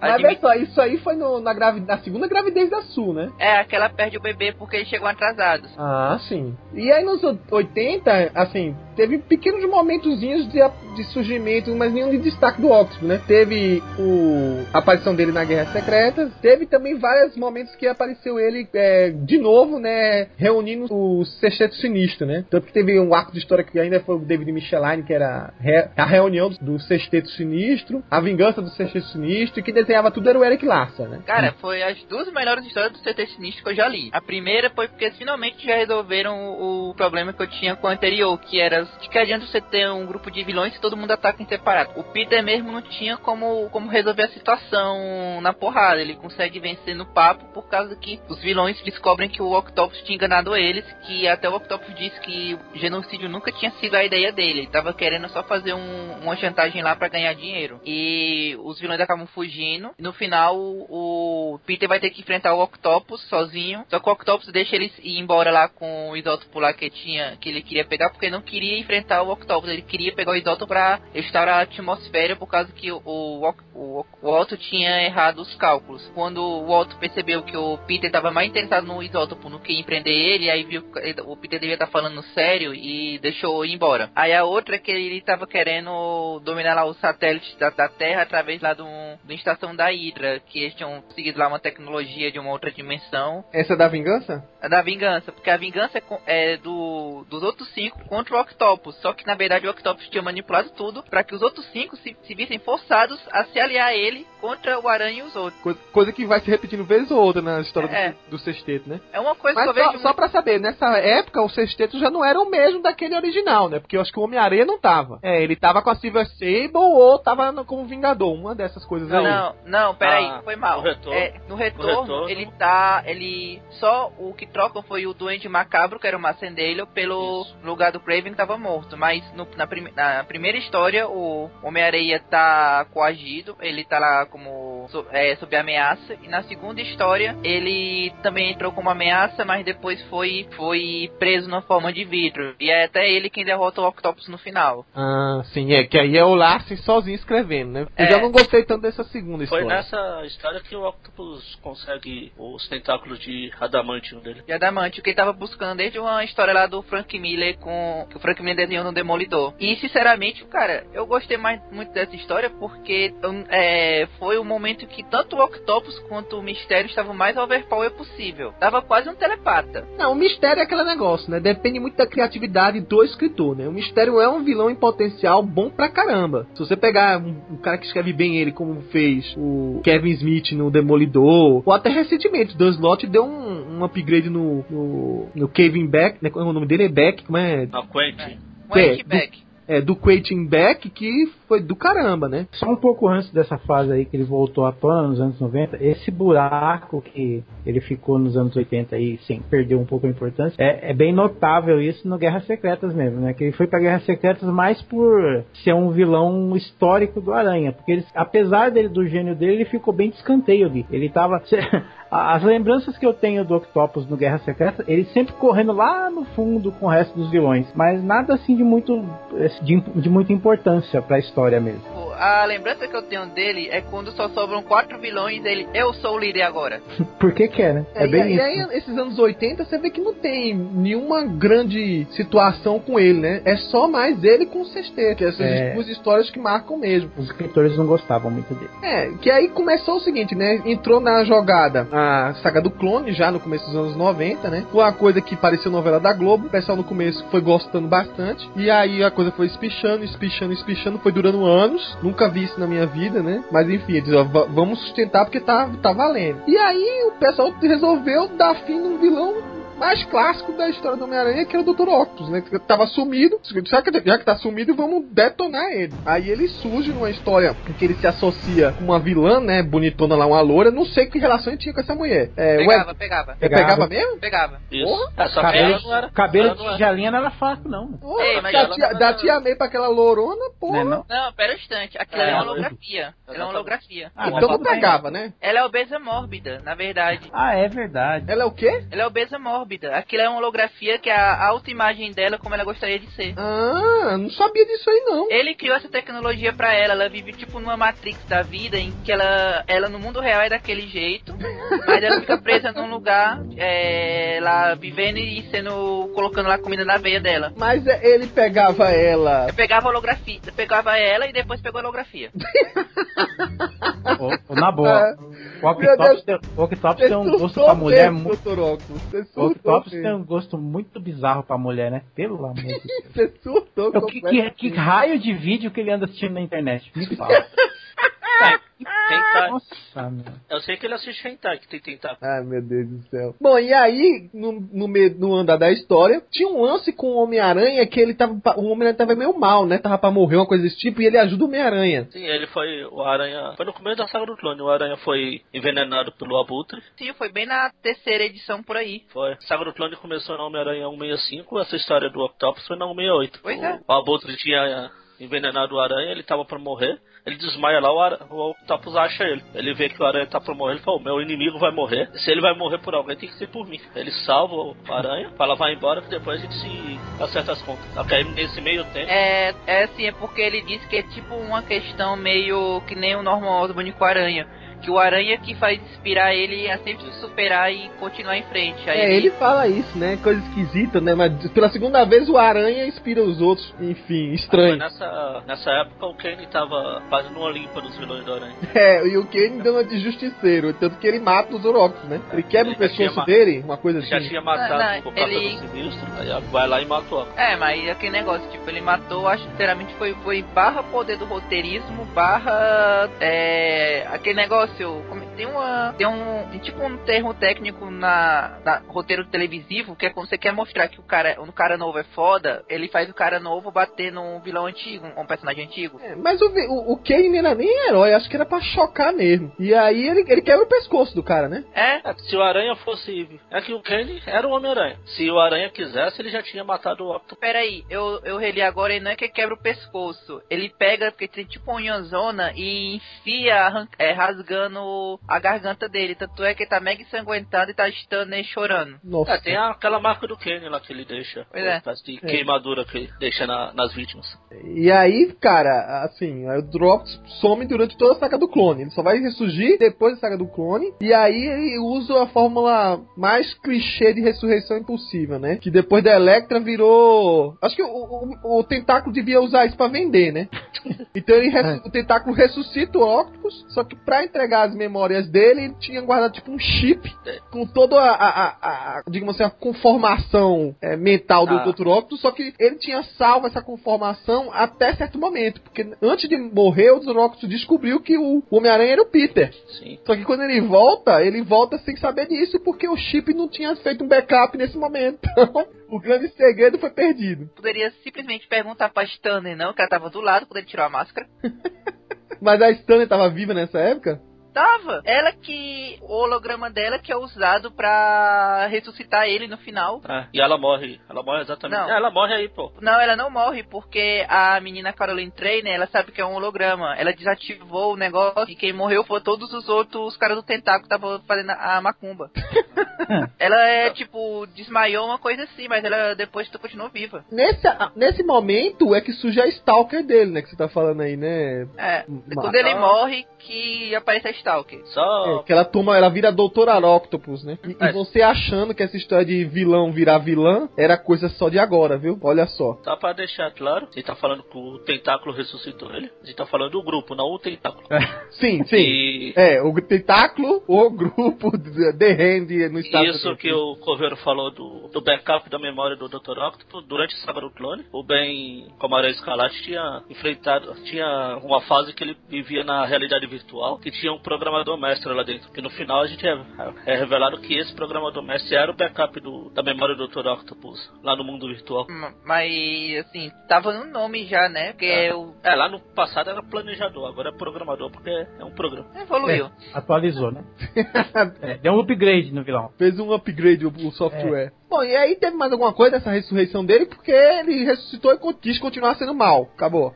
Ele ressuscitou, atacou o Aranha, aí teve lá que o Don DeFalco criou um campo de força pra ele agora, pro Aranha não poder mais derrotar ele só com um soquinho no rosto. E os outros escritores esqueceram isso e também o Don DeFalco esqueceu de terminar a história dele antes de ser demitido. Aí, Mas o engraçado é que o Tom DeFalco foi o cara que é, matou e depois ressuscitou. Foi mais ou menos que umas 50 edições depois, né? Que aqui a morte dele parece que foi na 390 e pouco do Amazing Spider-Man e ele volta na 426 por aí. Aqui no Brasil foi, ele morreu na 168 e voltou na 191. É, é porque aquilo ali tava surgindo nessa época. As duas revistas, é, Teia do Aranha e Homem-Aranha, eram revistas mens- é, mensais, né? Com as histórias que estavam rolando, um bate e volta da saga do clone. Antes, antes de terminar o assunto Saga do Clone, vale citar que quando o Octopus morreu, o que restou do Sexteto Sinistro tentou se apossar dos tentáculos do Octopus. Foi no, na história do funeral do Dr. Octopus. O mistério É. teria se apossado dos tentáculos. Quem a- a- acaba ficando com os tentáculos é o Aranha. É, Tem os dois quadrinhos lá e acaba destruindo. só esses dois quadrinhos viram, teve um boneco desse Aranha Octopus e ele apareceu no desenho do Homem-Aranha. É o Aractopus. É. É mais um jeito de vender, né? Mais bonequinho. The entire world will be at my mercy. Just imagine the possibilities. Saindo dos anos 90, a gente já tem a fase do Homem-Aranha, onde os Straczynski assumem. Quase, no jeito, não vou falar do Dr. do Dr. Octopus aí. Acho que teve na Marvel Knight, é, Homem-Aranha, que foi escrita pelo inicialmente pelo Mark Miller. Aparece um pouco do Octopus, né? Que ele tá meio que programado pra matar o, o Norman Osborn, uma coisa assim. Mas é bem de leve, quase não, não vale a pena. Acho que foi o governo americano que programou o, o Octopus, né? Tipo aqueles assassinos do governo que tem teoria de conspiração. É, pois é. E aí é bre- muito breve isso. E eu acho que nenhum outro roteirista tentou falar dele por muito tempo, né? Isso se estendeu assim até, eu acho que One More Day. Porque em Não, Guerra verdade, Civil. Não, não, não, não. é, em não, Guerra não. Civil ele aparece um pouco. Não, Não, é- é. Não, peraí, peraí. No Straczynski, ele aparece que aparece o novo Dr. Octopus, que é um cara que atualiza a tecnologia dele, até ele, o cara fresca com o Octopus dizendo Como é que você fez uns tentáculos tão imbecis quanto esse? Isso aqui faz tecnologia dos anos 60. Mas Ninguém era é, né? receita, né? Era, presente. Aí o, e o Octopus ele se aliou ao Aranha pra conseguir derrotar esse cara e salvar a Tia May. Porque, como sempre, Ele- o cara, é, o cara tava na Califórnia e conseguiu sequestrar um prédio onde estava a Tia May. E aí tocou no ponto fraco do Octopus. É, aí ele salvou a Tia May, ajudou lá a salvar lá o prédio lá. Até foi uma cena engraçada porque o, como o Aranha convence ele a salvar as pessoas, diz que elas eram pessoas inocentes. Aí o Octopus é, segura lá pra salvar eles e depois vira para aí, eles são inocentes, você não. Aí sai e deixa o Aranha preso na prédio lá desabando.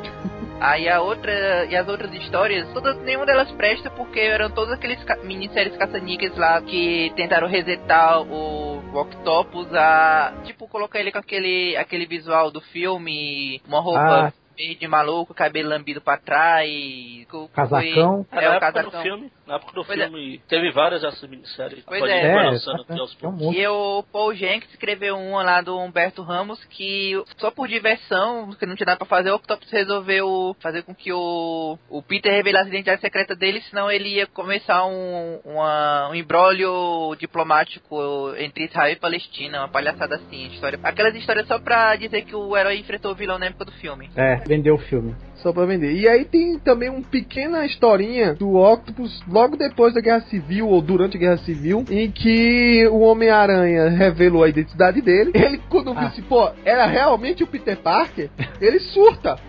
que ele não admitia ter sido derrotado por um mero adolescente que já teve, inclusive, nas mãos dele. Que ele podia ter acabado com ele ali mesmo. E ele sai quebrando tudo em Nova York. Meio que É, enlouquecido. E pra um cara que se orgulhava tanto de ser tão inteligente, era a constatação de que era muito burro, né? Muito ingênuo. Bom, e aí acho que é o que? Ele é preso na, na prisão e fica sumido por um bom tempo, né? Que aí já começa aquela lance de é, Back in the Black, é, a morte da tia May, que não morreu, o pacto. Quando voltou a fase do. Depois do One More Day, foi do Brand New Day, né? Que a, o mote principal era não mexer em vilões antigos no começo. Então o Oxford foi aparecer muito mais tarde, quando teve, acho que o, o primeira aparição, Vingadores Sombrio, do Norman Osborn atacando o Homem-Aranha. E aí o filho dele, ele queria que o filho dele se transformasse também num herói, mas não deu muito certo. E aí aparece pela primeira vez o Octopus depois de muito tempo, que é justamente essa fase agora, que é todo o conjunto que gerou o que vai culminar na edição 700 do Homem-Aranha. Ele surge na edição 600, na verdade, né? A revista estava três vezes por mês e a gente descobre que depois de, de levar tanta porrada na cabeça e ter mexido tanto com coisas atômicas, o Dr. Octopus está com um câncer inoperável. Tem poucos dias de vida e ele não admite que vai morrer e não deixar nada para a humanidade. Seja para bom ou para ruim, ele tem que deixar uma coisa para marcar. E aí ele decide ter um grande plano da vida dele, né? Que ele vai, digamos assim, criar uma série de Octobos, que são pequenos robozinhos, para organizar a cidade de Nova York. Ele vai transformar o caos nova-iorquino uma coisa padronizada, controlada por ele, né? Para ficar aquela cidade perfeita. No meio disso, ele descobre que a tia May vai casar com o pai do Jonah, né? Do Jameson, do JJ Jameson, que é o outro Jonah. E dá um pouquinho de crise de ciúme dele, assim. Puxa vida, aquela senhora amável que um dia eu quase casei e vai casar e eu vou morrer. Aí isso dá um pouquinho de, de surto nele, né? E, enfim, aí é quando surge a historinha, a primeira vez que ele confronta de novo o Homem-Aranha, a gente vê que ele mal pode andar agora. E ele agora tá octopus mesmo, que os braços e as pernas dele mal se mexem. E ele criou agora oito tentáculos. É tanto que o Homem-Aranha zoa pra caramba com ele. Fala assim, ah, agora você devia ser o Dr. Lula. Se agora Não, tem um- ia- que esse negócio, se eu não me engano, ele foi inconsciente, porque o Octopus não tinha percebido que os Octobots, eles controlavam o cara inconsciente. É, o subconsciente dele influenciava no que os Octobots faziam. Por isso, assim, tipo, ele viu o negócio aí, não, não, não posso me distrair com esse tipo de coisa. Enquanto isso, os Octobots começaram a ir atrás da, do cara lá pra sequestrar ele e, e melar o casamento. Porque É, se o não tiver Octobo- noivo, não os. Octobots, ele sequestra o Jonah, ele sequestra a Nora e tem outra mulher também, né? São três. São Não é a três... Carly, não? Não, a, a Nora Jones é uma, né? E a Carly. E a Ah, Carly, é. Que é a menina do necrotério e a, a repórter, não é isso? É. Ou eu tô errado, Wellington? Foi? Não, só essa mesmo. Bom, e aí pronto, começa o grande plot do, do Dr. Octopus, que ele, apesar de ser derrotado na I, os Octobots continuam espalhados por Nova York, aprontando das suas, mas mais sutilmente, e ele começa a trabalhar na surdina, né? A gente vê que ele aos poucos vai montando o sexteto sinistro, ele fica no, no pano de fundo, por muito tempo, né? Até que, bom, deixa vocês falarem aí. O que, é que vocês acharam desse retorno do Dr. Octopus? Ah, eu, assim, como eu deixei de acompanhar há muito tempo, voltei a acompanhar, eu achei legal, porque, por exemplo, esse, desde os anos 70, apesar de ter essas é, breves passagens nos anos 90, teve essa enxurrada de minissérie com ele por causa do filme, eu acho que foi voltar a dar um pouco de importância pro personagem, né? É, eu, eu gostei muito do, do jeito que voltou, que ele não voltou completamente vilão, maquiavélico e sem destino, não. Ele, pela primeira vez eu vi ele com um destino firme, né? Que ele é aquele cara, pô, vou morrer e eu quero fazer alguma coisa marcante. Eu acho que ele nunca teve tanto objetivo como ele teve dessa vez. É, exatamente. Assim, é, é- é mais marcante o objetivo dele, mais centrado. Sinceramente, eu não gostei muito, não. Eu acho que aquilo aí foi um slotice do slot que eu espero que quando ele quando ressuscitarem o Octopus um dia, ele volte ao, ao padrão normal dele. Porque até mesmo nesses objetivos aí, cara, tipo, ele nem. Ele não teve objetivo, porque ele saiu de eu quero ajudar, um, eu quero transformar uma cidade numa coisa automatizada pra eu quero ser um genocida e acabar, exterminar a humanidade em, assim, tipo, um piscar de olhos. Ah, mas ele surtava de vez em quando mesmo. É, o Eto, você que você não é muito favorável dessa fase do slot também, mas conte aí. Então, O que, que você achou? Essa, essa fase eu li pouco. Essa volta dele mesmo não cheguei a ler muito. Ele é uma história só mais pra frente e foi suficiente, mas acho que se ele tivesse continuado desse jeito, até que podia ser interessante. Que é a evolução do personagem. Que eu não gostei foi o, o que veio depois, que a gente É, vai falar já já. E aí, desse o que veio depois, a gente vê que o Octopus vai mexendo. Ele remonta o sexteto, o sexteto sinistro naquela coisa de, de fa- dever favores, né? Então volta o Abutre, o Homem-Areia, é, o Rino entra nessa parada, o Mistério e, e o Electro, né? E aí, né, nesse lance, fica aquela coisa assim, pô, que que o, qual é o grande plano do Dr. Octopus, né? E aí a gente vê o, o, o desfecho final, é Confins da Terra, só que no, no- saiu aqui no Brasil como Confins da Terra, ou no, no original era End of Earth, que aí mostra que ele tinha um plano de criar uma série de satélites ao redor do planeta, mas ele não conseguiu fazer isso totalmente, em que ele ofertou para a humanidade o seguinte, olha, ele deu um belo exemplo do que ia acontecer se a gente continuasse acabando com a camada de ozônio do jeito que estava acabando, e aí mostra como é que seria, né, dá um pequeno momento que ele aquece tudo rapidamente, só para mostrar o que, o que poderia acontecer, e ele oferta à humanidade que se ela assim concordar, né, e der completo apoio para ele, mais alguns lucros, ele vai salvar a Terra, vai transformar a Terra num ambiente melhor. O Homem-Aranha não confia de, de jeito nenhum nele, né? E os Vingadores dão um apoio a ele pra isso, pra ó, vamos acreditar no Homem-Aranha e tal. Enquanto alguns governantes da Terra não, ficam meio duvidosos, né? O lance é que o Octopus consegue de algum jeito armar o, sete- o Sexteto Sinistro pra derrotar os Vingadores, né? Ele consegue artefatos específicos com ex-vilões de cada herói. Só sobra o Homem-Aranha nessa parada e ele propositalmente é, tá fazendo o Homem-Aranha ficar completamente em dúvida se o Octopus dessa vez está agindo de uma forma correta ou não. E ele tem que se reunir com uma série de outros heróis mais desconhecidos, porque os outros ou foram derrotados pelo Sexteto ou estão fora da Terra. E aí ele se junta com Silver Sable, é, a, a única Vingadora que sobrou foi a Viúva Negra, Sabra, é, até aqueles gru aquele grupo do Japão desconhecido lá, o Big Hero 6 surge. E, cara, o Sexteto vai mexendo com a cabeça dele de uma maneira tal que é, o Peter começa a agir um pouco fora da linha dele, né? Começa a agir de uma forma até mais radical. Ele também tá contando com o apoio do grupo dele, de amigos do trabalho dele, né? Do Laboratório Horizonte. Foi lá que ele conseguiu desenvolver uma série de equipamentos para derrotar especificamente cada um dos vilões. Mas mesmo assim foi muito difícil. Teve uma hora que acho que foi a melhor hora, melhor momento dessa minissérie, desse arco de série, né? Quando o mistério faz ele acreditar que, ele, que o Octopus realmente destruiu a Terra. Ele contrata dublês, faz todo um efeito especial como se fosse a Terra arrasada tal. O Peter enlouquece ali e só não deu certo porque o, o mistério abusou da, da boa vontade, né? Ele cria um Dr. Octopus de mentira ali, bota o camaleão pra dublar ele, e aí começa a botar o Octopus doidão batendo numa aranha. Aí o Octopus verdadeiro não gostou muito da história, né? E aí foi quando teve a, a, a, a reviravolta, né? Que até o, o mistério muda de lado, se junta com o que restou do- dos heróis pra atacar o Dr. Octopus. E por fim derrotá-lo, né? Slot fazendo slotices, como sempre. o, o cara passou 80 edições planejando, planejando assim a história. E como eu disse, primeiro teve esse negócio aí do, do Octopus mudar de ideia. Porque primeiro ele queria simplesmente ser um cara. É, salvar o mundo, mas quando perceberam que se ele salvasse. Porque se, se ele tivesse seguido aquele plano que ele dizia que estava seguindo, que era de acabar com o negócio da atmosfera e a, a retribuição do planeta em troca fosse. O plano dele original fosse aquele lá que ele tivesse dito, que era ele reconstruir a camada da atmosfera. A, cam- a- é, a camada de ozônio da atmosfera, salvar o planeta com isso, e em troca fazerem um memorial lá, uma biblioteca com mega adora, adorando ele, era muito mais condizente com o personagem, por- até mesmo por ele ser um cientista. É, e você Porque- não sabia, na verdade, tava meio dúbio, né? Até o final não, não dava É. segurança do que ele Aí queria. do nada ele queria, não, eu vou exterminar 99% da população, mas eu sei que o Homem-Aranha vai sobreviver porque ele é o cara. Eu quero que todos lembrem de mim como se eu fosse um.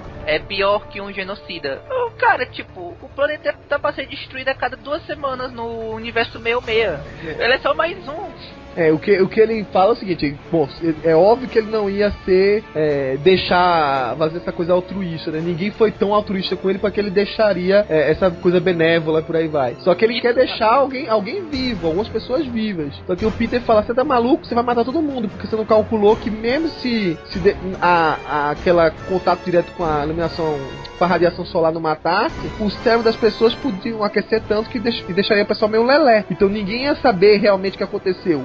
Um pouco que sobrevivesse, não ia ter muita consciência do, do que ficou. E aí foi quando ele pestaneja, né? Ele tem um momento de dubiedade e o Aranha volta ao jogo e derrota ele. Quem não É. morresse ficava bobo. É. Pois é, ou seja, o grande bobo era ele no fim das contas. Porque É, ele o- é- conseguiu é- fazer um plano de verdade. É, o arco em si, ele, ele foi muito legal. Só que ele terminou de um jeito meia boca. Eu, o, o, o Paulo tem razão, assim, o, Slot de vez em quando ele trabalha muito bem as ideias, só que ele tem umas finalizações meia bobonas. É o, o que é, o caso desse arco do, fi- do Confins da Terra, né, principalmente. É, ele terminou um, pouco a desejar. Mas aí depois de algumas edições, vem o fatídico fim do Homem-Aranha. Chegamos na edição 700, que aí, cara, eu posso dizer que é fenomenal, porque começa a história você acreditando que aquele mesmo é o Peter, porque o Peter há algum tempo já vem há algum tempo que ele vem mudando um pouco de atitude, né? Pô, tá dando tudo certo na vida dele, ele agora tá conseguindo trabalhar no Laboratórios Horizonte, fazendo tudo que dá certo. Então, o ego dele, né, o, a autoestima dele tava já bem melhor. Mas aí de repente você vê que tá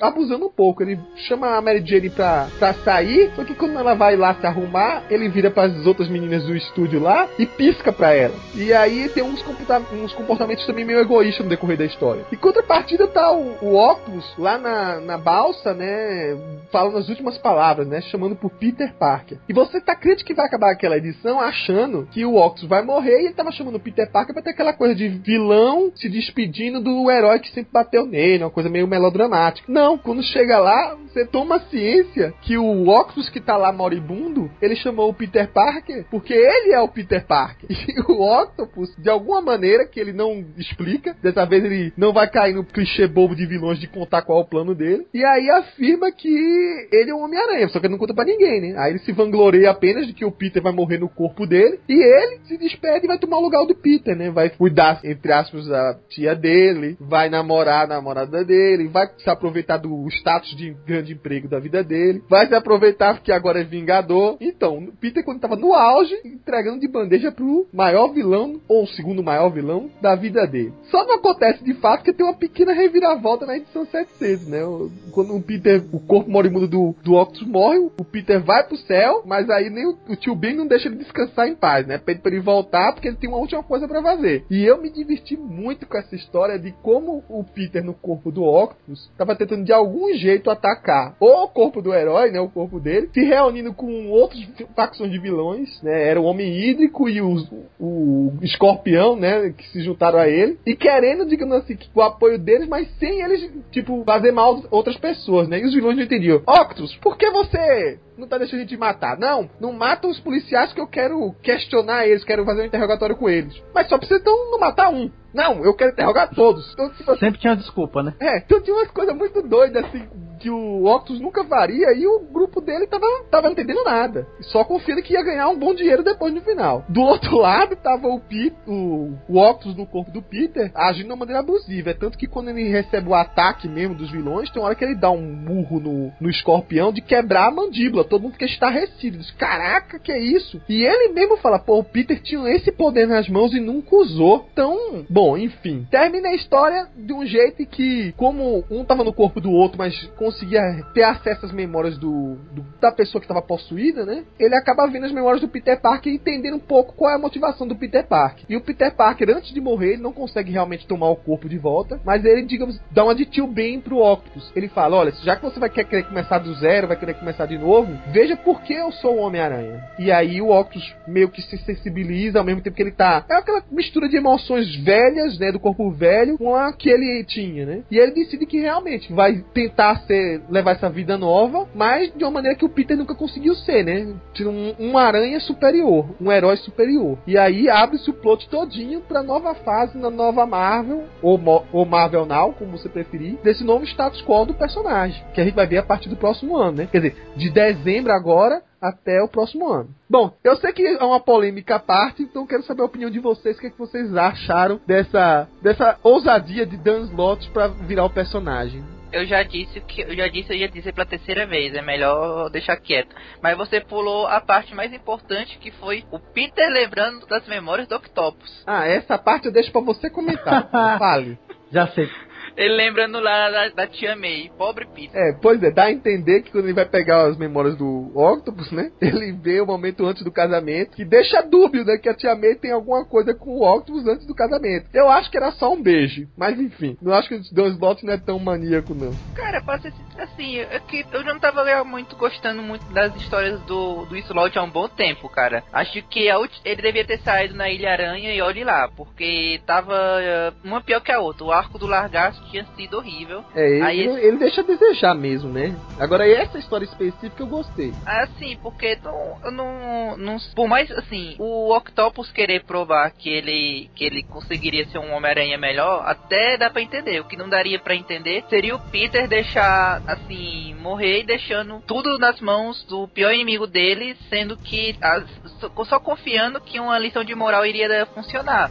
Porque É, mas não, ele não deixou porque queria, né? Se ele pudesse, com certeza ele não ia querer morrer, né, gente? sei lá, tipo, o Peter conseguiria tentar dar um jeito, mas a impressão que dá é que naquele momento ele meio que desistiu e tentou passar logo a lição de moral, entende? É, eu acho que era a única coisa que ele podia fazer ali no momento. Eu tenho uma teoria, daqui a pouco eu falo sobre ela, do que é realmente isso tudo, o plano do Octopus, mas enfim. É, na- é, já entendi. O Octopus, na verdade, ele colocou a mente com o Don Slot. Ó, o Dan Slott não é doente, mas eu sou e eu acho que a tia May, aquela velha safada, andou vendo mesmos, os mesmos vídeos sem vergonha que o Octopus assistia no passado. Que é isso? Ah, é uma velha safada. Vai, fala é- da história então. O que, é que você achou dessa mudança, dos Essa- da história? Essa história em específico, eu, eu vou falar que eu achei muito divertida, eu achei entretenimento puro, entendeu? É, eu, eu gostei Vários- muito da relação, cara, do, do Aranha com os- o, o grupo de vilões tentando resolver É. a coisa. É, tem esse ponto, esse ponto de, de, de humor, né? Que, eh, aquela desculpa dele dar e não desconfiar o que, está acontecendo, os outros vilões não desconfiar o que está acontecendo. Aquela agonia do, do Peter também dentro do corpo do Octopus, dele sair, ao mesmo tempo que ele tem aquela esperança do herói, falando assim, eu vou escapar. Ao mesmo tempo você vê aquela lágrima escorrendo, ele, ele desesperado, ele vê, ele, ele consegue passar aquela agonia que ele está sentindo. Isso aí eu achei bem bacana, entendeu? Então, para essa finalização desse número 700 dessa história, eu achei muito bom. É, eu, eu gostei por conta de ser aquela, aquela coisa inesperada. Todo mundo tava achando que no final, no finalzinho mesmo, ia reverter. Porque a história, quando já tá o corpo já trocado, você toma um impacto. E você fala, fala assim, não, como toda história em quadrinhos, tudo vai se resolver no final. Só que não. O Dan Slott tem um mérito, não sei se pode chamar de mérito, de ser o único escritor que me fez parar de ler a história do Aranha duas vezes. Conta então. Parei uma vez, resolvi dar uma chance, aí depois da cagada sinistra lá, eu falei, não, chega. o que eu sei dessa fase aí foi que eu ouvi o pessoal da hora que não for comentar, porque eu acredito nos programas lá e eu tenho que ouvir. Então eu não posso falar muito da história em si, eu não gosto da ideia de colocar o, o Octopus no lugar do Aranha, como se fosse a coisa mais inovadora do mundo. O Craven já fez isso lá na última caçada de Craven, bem melhor. É, não foi exatamente a mesma coisa, né? Mas foi ele, ele se passou pelo Aranha pra provar que ele era o melhor que o Aranha. Certo. Simbolicamente. Só que lá ele enterrou o Aranha. Bom, se bem que o Octopus enterrou o Aranha também. Mas, enfim, é uma zona. É como o Paulo falou, o Slot falei do Slotice. Não gostei muito da história, não. E, e parei por aí. Chega de Aranha, chega de Superior, chega de.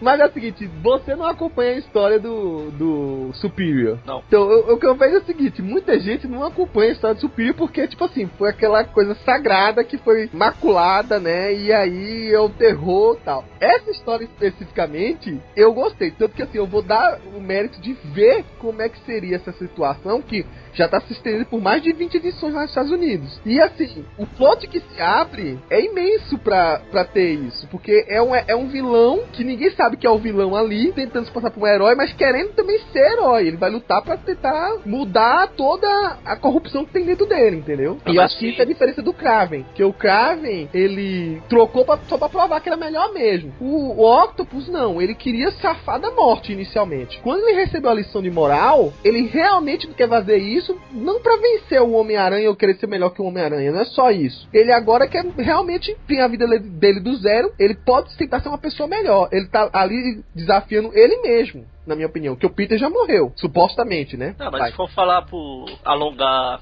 que a história é boa, a Saga do Clone é a coisa mais épica que já teve. É, sim. E Sim, duro, então, né? Entre outras perspectivas, você vai ver que histórias que eram consideradas ruins naquele momento, depois de esfriar a cabeça, elas eram boas. O maior problema das duas sagas do clone é a espichação de roteiro, né? Que é aquela coisa, novela esticada, aquela novela já não é bom. Mas quando é esticada aí é que caga tudo. Ah, meu problema com o Superior não é a história, não é porque eu não leio, é a ideia em si, quem colocaram pra ser o lugar do Aranha. Por exemplo, na Saga do Clone, trocaram o Peter também, puseram o Ben, que é quase a mesma coisa. E as histórias ficaram até legal. Eu gosto da Saga do Clone e me julgo. É.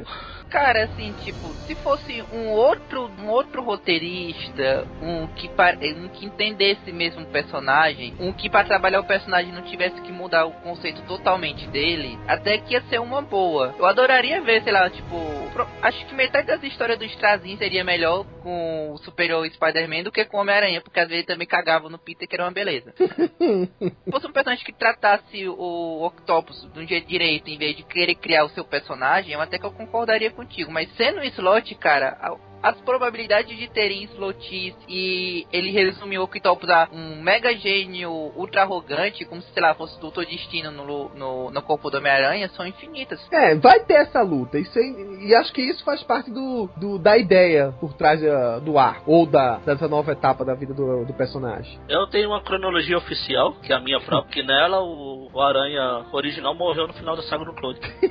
o que ficou por aí é o clone. É, é o, é o Aranha Certo. da Terra Magaren. É por isso que o Aranha aparece 772.292 edições ao mesmo tempo por aí. Então tudo clone. Eu acho que se criou uma situação editorial interessante que está mais parecido com novela brasileira, novela de tele- televisiva brasileira. Que é assim, os caras têm um planejamento inicial, mas você não sabe como é que o público vai receber. Então ele pode mudar no meio do caminho. Exatamente. A gente, como eleitor de super-heróis das antigas, a gente sabe muito bem que isso é só uma fase que um dia vai acabar. Lá fora também sabiam disso. O que eles não esperavam, de repente, é que começando essa fase, esse aranha com upgrade fizesse tanto sucesso. É. Então, uma coisa que de repente, sei lá, vai, vamos, vamos supor que eles planejassem para, vamos dizer, seis meses. Uma coisa que duraria seis meses, o cara fala assim: mas peraí, esse aranha que a gente criou tá agradando, pra que a gente vai voltar? Aí vai esticando, vai esticando. E é exatamente o que está acontecendo. Eu vou dar um voto de confiança para as histórias do Homem-Aranha. Para as histórias. Não estou dizendo que a ideia seja maior, mais legal, ou que eu não gosto do Peter. Porque tá vendendo lá fora e, e tá tendo elogios. Pessoas que estão acompanhando, que não eram tão apegadas ao personagem. Eu deixei de estar tão apegado assim desde os anos 80. Disseram que estão divertidas. Eu, eu vou olhar, vou ler. Tanto que, independente se acabe ou não, tá aqui a promessa. Daqui a um ano, a gente vai fazer um podcast sobre o Superior Spider-Man. Sobre as histórias em si. Vou Mas que ler só pra falar mal, então. Você que sabe. Pode ser. Eu, eu, eu pra ser sincero, eu, eu, eu li pra falar mal. E eu gostei. Exatamente, eu também Ai, li pra ver o que ia sair. E eu gostei dessa historinha agora da 700. Só que tem um detalhe: todo mundo tem uma teoria, porque no fundo, no fundo a gente sabe que havia uma válvula de escape ali pro Peter voltar. E eu acho que, não- na minha opinião, vocês falam suas teorias de se realmente o Peter mudou, não mudou, se trocou de corpo, o que foi. Eu acho que em, em momento algum houve troca de corpo, sabia? Eu até penso a mesma coisa. Sabe o que eu Ah. acho que aconteceu? É. O Octopus queria deixar alguma marca. Sabendo que não ia dar certo, na minha opinião, ele colocou uma programação no Peter pro Peter acreditar que ele é o Octopus. E pra ficar convincente, ele se autoprogramou pra acreditar que ele é o Peter. É por isso que eles têm acesso às memórias um do outro, porque não tem como estar duas mentes ao mesmo tempo. Então eu acho que foi isso que aconteceu. Cara, em momento é- algum, esse Peter Parker era o Peter Parker, só que a palavra mais correta seria hipnose, acreditando que é o Octopus. Cara, eu, eu, não, eu não vou acreditar muito nessa teoria, até Por porque. causa que tem uma, uma coisinha que acontece no meio. Mas pra mim também existe a parte. essa, essa coisinha que aparece, que as pessoas que acompanharam a fase superior vão ver, essa, esse espectro aí, pra mim também é parte da programação. que eu, ah, o que eu diria, na verdade, não era isso. O que eu diria é que certas coisas que o Superior já fez, que não dá, cara, não dá pra ser o Peter, entendeu? Não dá pra Mas o é, Peter. tá, não é o Peter achando que é o Peter. Não, mesmo assim, é, é, é que nem aconteceu lá com, com Hal Jordan, que fizeram de tudo, até não matar, é, ressuscitar os personagens dizendo que ele nunca, eles nunca morreram pro, quando ele virou Parallax. É a mesma coisa, cara, não pode. É, deixa, coisas- deixa essa marca, mas assim, eu acho que é isso. Eu não sei, o Ma- Marcos tem a visão dele aí, fala aí, Marcos. É, eu acho que eu, eu- chega bem. eu- é que assim, eu mesmo lendo a história, sabendo o encaminhamento, eu não consigo enxergar o Octopus no corpo do, do Aranha. Pra mim é um Peter Parker com upgrade, entendeu? O que eu vejo é isso. Então chega mais próximo à sua teoria aí. O, o, o- o começo e o meio de uma saga desse tipo é fácil pro escritor. O problema é ele finalizar bem. É. O Dan Slott vai ter que rebolar. O Dan Slott, assim, só vai poder bater o carimbo que ele é um péssimo escritor e agora ele tá com a bomba na mão tremenda Uhum. se ele conseguir chegar até o fim e ele finalizar direitinho. Porque eu não lembro, assim, do que eu tinha lido coisa dele antes, por exemplo, na Mulher Hulk, por exemplo, que ele era um bom escritor. Eu não achava ele ruim. Por, por isso que eu apostei nele, entendeu? É, ele tem alguns momentozinhos Altos fracos, baixos, entendeu? Ele não é um, um, escritor, um escritor tão regular e também não é um escritor de coisas tão marcantes, mas tem umas coisinhas dele legaisinhas de se ler. Como, por exemplo, eu não gostei de Ends of, the, Ends of Earth, mas gostei da, dessa edição final, que foi o fim do Dr. Octopus, ou o fim do Homem-Aranha. né? Então tem algumas histórias boas e ruins, e eu- é o meu voto de confiança, né? Eu acho que o problema no Aranha é o que a Marvel pegou o personagem pra tudo que, de, a gente tiver que fazer de ruim, vamos fazer pro personagem. Tanto que, como o Marcos falou, que eu, eu gostava do Dan Slott antes, né? Era uma esperança que ele podia fazer. A melhor história do Aranha nos últimos anos que eu li foi dele, que foi aquela minissérie dele com Tocha. Falei, ah, ele vem aí, Ah, ele tá. pode resolver. É, eu Mas tava aí- tentando é. lembrar outra, é verdade. É, Cara, é, o Margarete, desculpa te dizer isso, mas considerando o que fizeram com o Ciclope nos últimos anos, botaram até o cara pra usar fio dental e dizer que é a Fênix Negra, ele tá, ele tá de boa, cara. Mas o Ciclope, o Ciclope merece.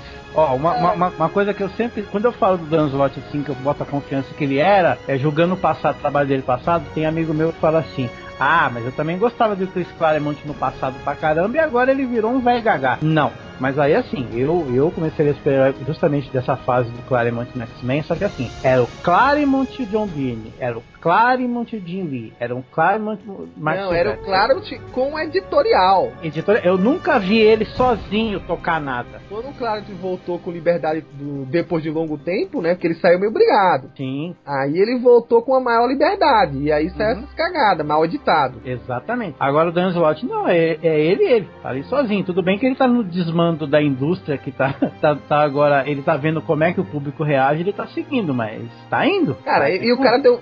Convenhamos, né? Quem sabe do momento que aconteceu isso lá nos Estados Unidos, ele foi ameaçado inúmeras vezes. Inclusive tinha uma galerinha no Brasil, eu espero que não tenha sido você, Wellington, que foi ameaçar ele lá no Twitter. Ele foi lá especificamente pra reclamar dos brasileiros que estavam sendo muito ofensivos com ele. Por uma Cara, coisa que eles nem leram ainda. Isso aconteceu com o Warren Ellis também, ele reclamou dos brasileiros por causa disso daí. Não lembro porquê, mas. É, Ah, o Warren não, o Warren foi assim, é que ele simplesmente tweetou, vale, eu tenho muitos seguidores brasileiros, eu, nem, é, eu não sei que histórias minhas foram publicadas aí. Hum. Aí o pessoal, tem, é, alguns trolls devem ter entendido que ele tava dizendo uma coisa do tipo, ah, quer dizer que vocês sabem ler, é? Ah, tá. Puta, aí, Aí- aí, aí foi analfabetismo brasileiro mesmo. É, e aí ele provou que não sabia, né? É, é, É, e verdade. teve um Não era isso. também da DC que, Porque É. tinha... é, Porque que, foram que duas fez o. Lanterna Verde lá. Que foi ameaçado, que aí ele falou que ia se vingar dos brasileiros também. Enfim, Ah, o James Robinson. É, e aí, enfim, o, o, eu sei que o Slot foi ameaçado de tudo quanto é maneira, pediu inúmeras vezes pra pessoa confiar nele, e cara, não é que tá vendendo bem essa porcaria lá? Ou seja, eu vou dar meu voto de confiança. Eu acho que não é feito Liefeld, né? É, com É, certeza. porque Jeff Loeb mente também, cara. Então, ah, eu não vou falar de Liefeld, não. Bom, Porque é, sempre tem uma teoria sobre qualidade e vendas, que é Calypso vende. É, não, não me fala aí. Pois Bom. é, cara. Vender Des- nunca quer dizer que. Não, não, eu sei desenho, o desenhista dessa fase do slot é o Humberto Ramos. Então, então, deixa eu dar um tiro no pé já que o Magarinha levantou. Eu gosto do Humberto, Ramos. Eu também.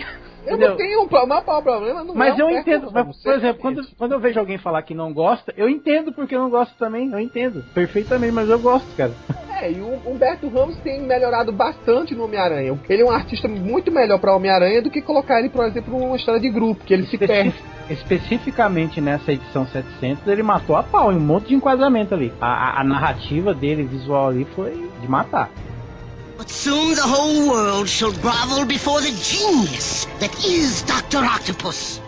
Bom, chegamos então ao final do nosso podcast. Vou passar para os nossos convidados de hoje para eles darem sua última palavra sobre o tão polêmico assunto. E você, ouvinte que está ouvindo nosso podcast, também pode aproveitar os comentários aí do site para dizer que se concorda com a gente, se não concorda. A gente teve um empate técnico aqui, né? Paulo com o Wellington completamente contra, né? Gritando aos céus, clamando tochas contra a, a ideia do, do Dan Slott. E eu e o, o Marcos tentando, tentando é, é, digamos, amenizar a situação, dar um voto de confiança. Vou ver, posso só um disclaimer aqui, rapidinho. Eu não sou contra a ideia, eu sou contra o Dan Slott usando essa ideia, porque eu sei que é aí que mora a merda.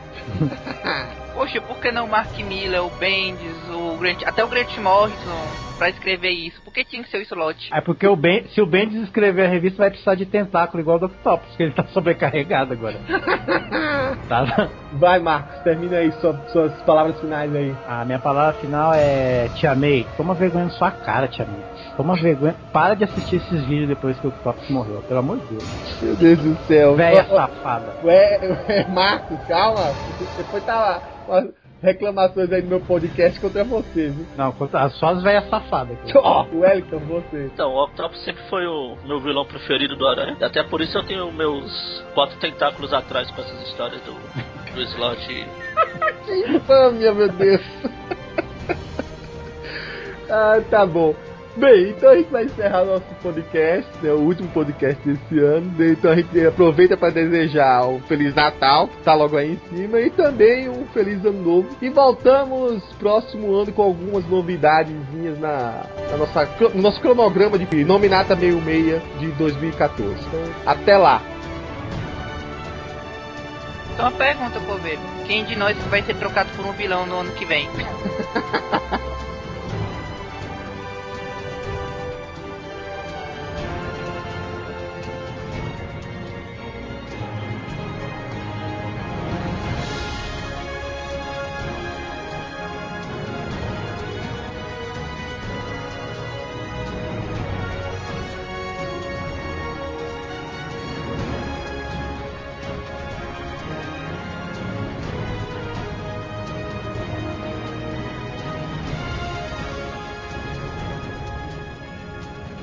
podcast foi uma produção Marvel 616. Acesse www.marvel616.com.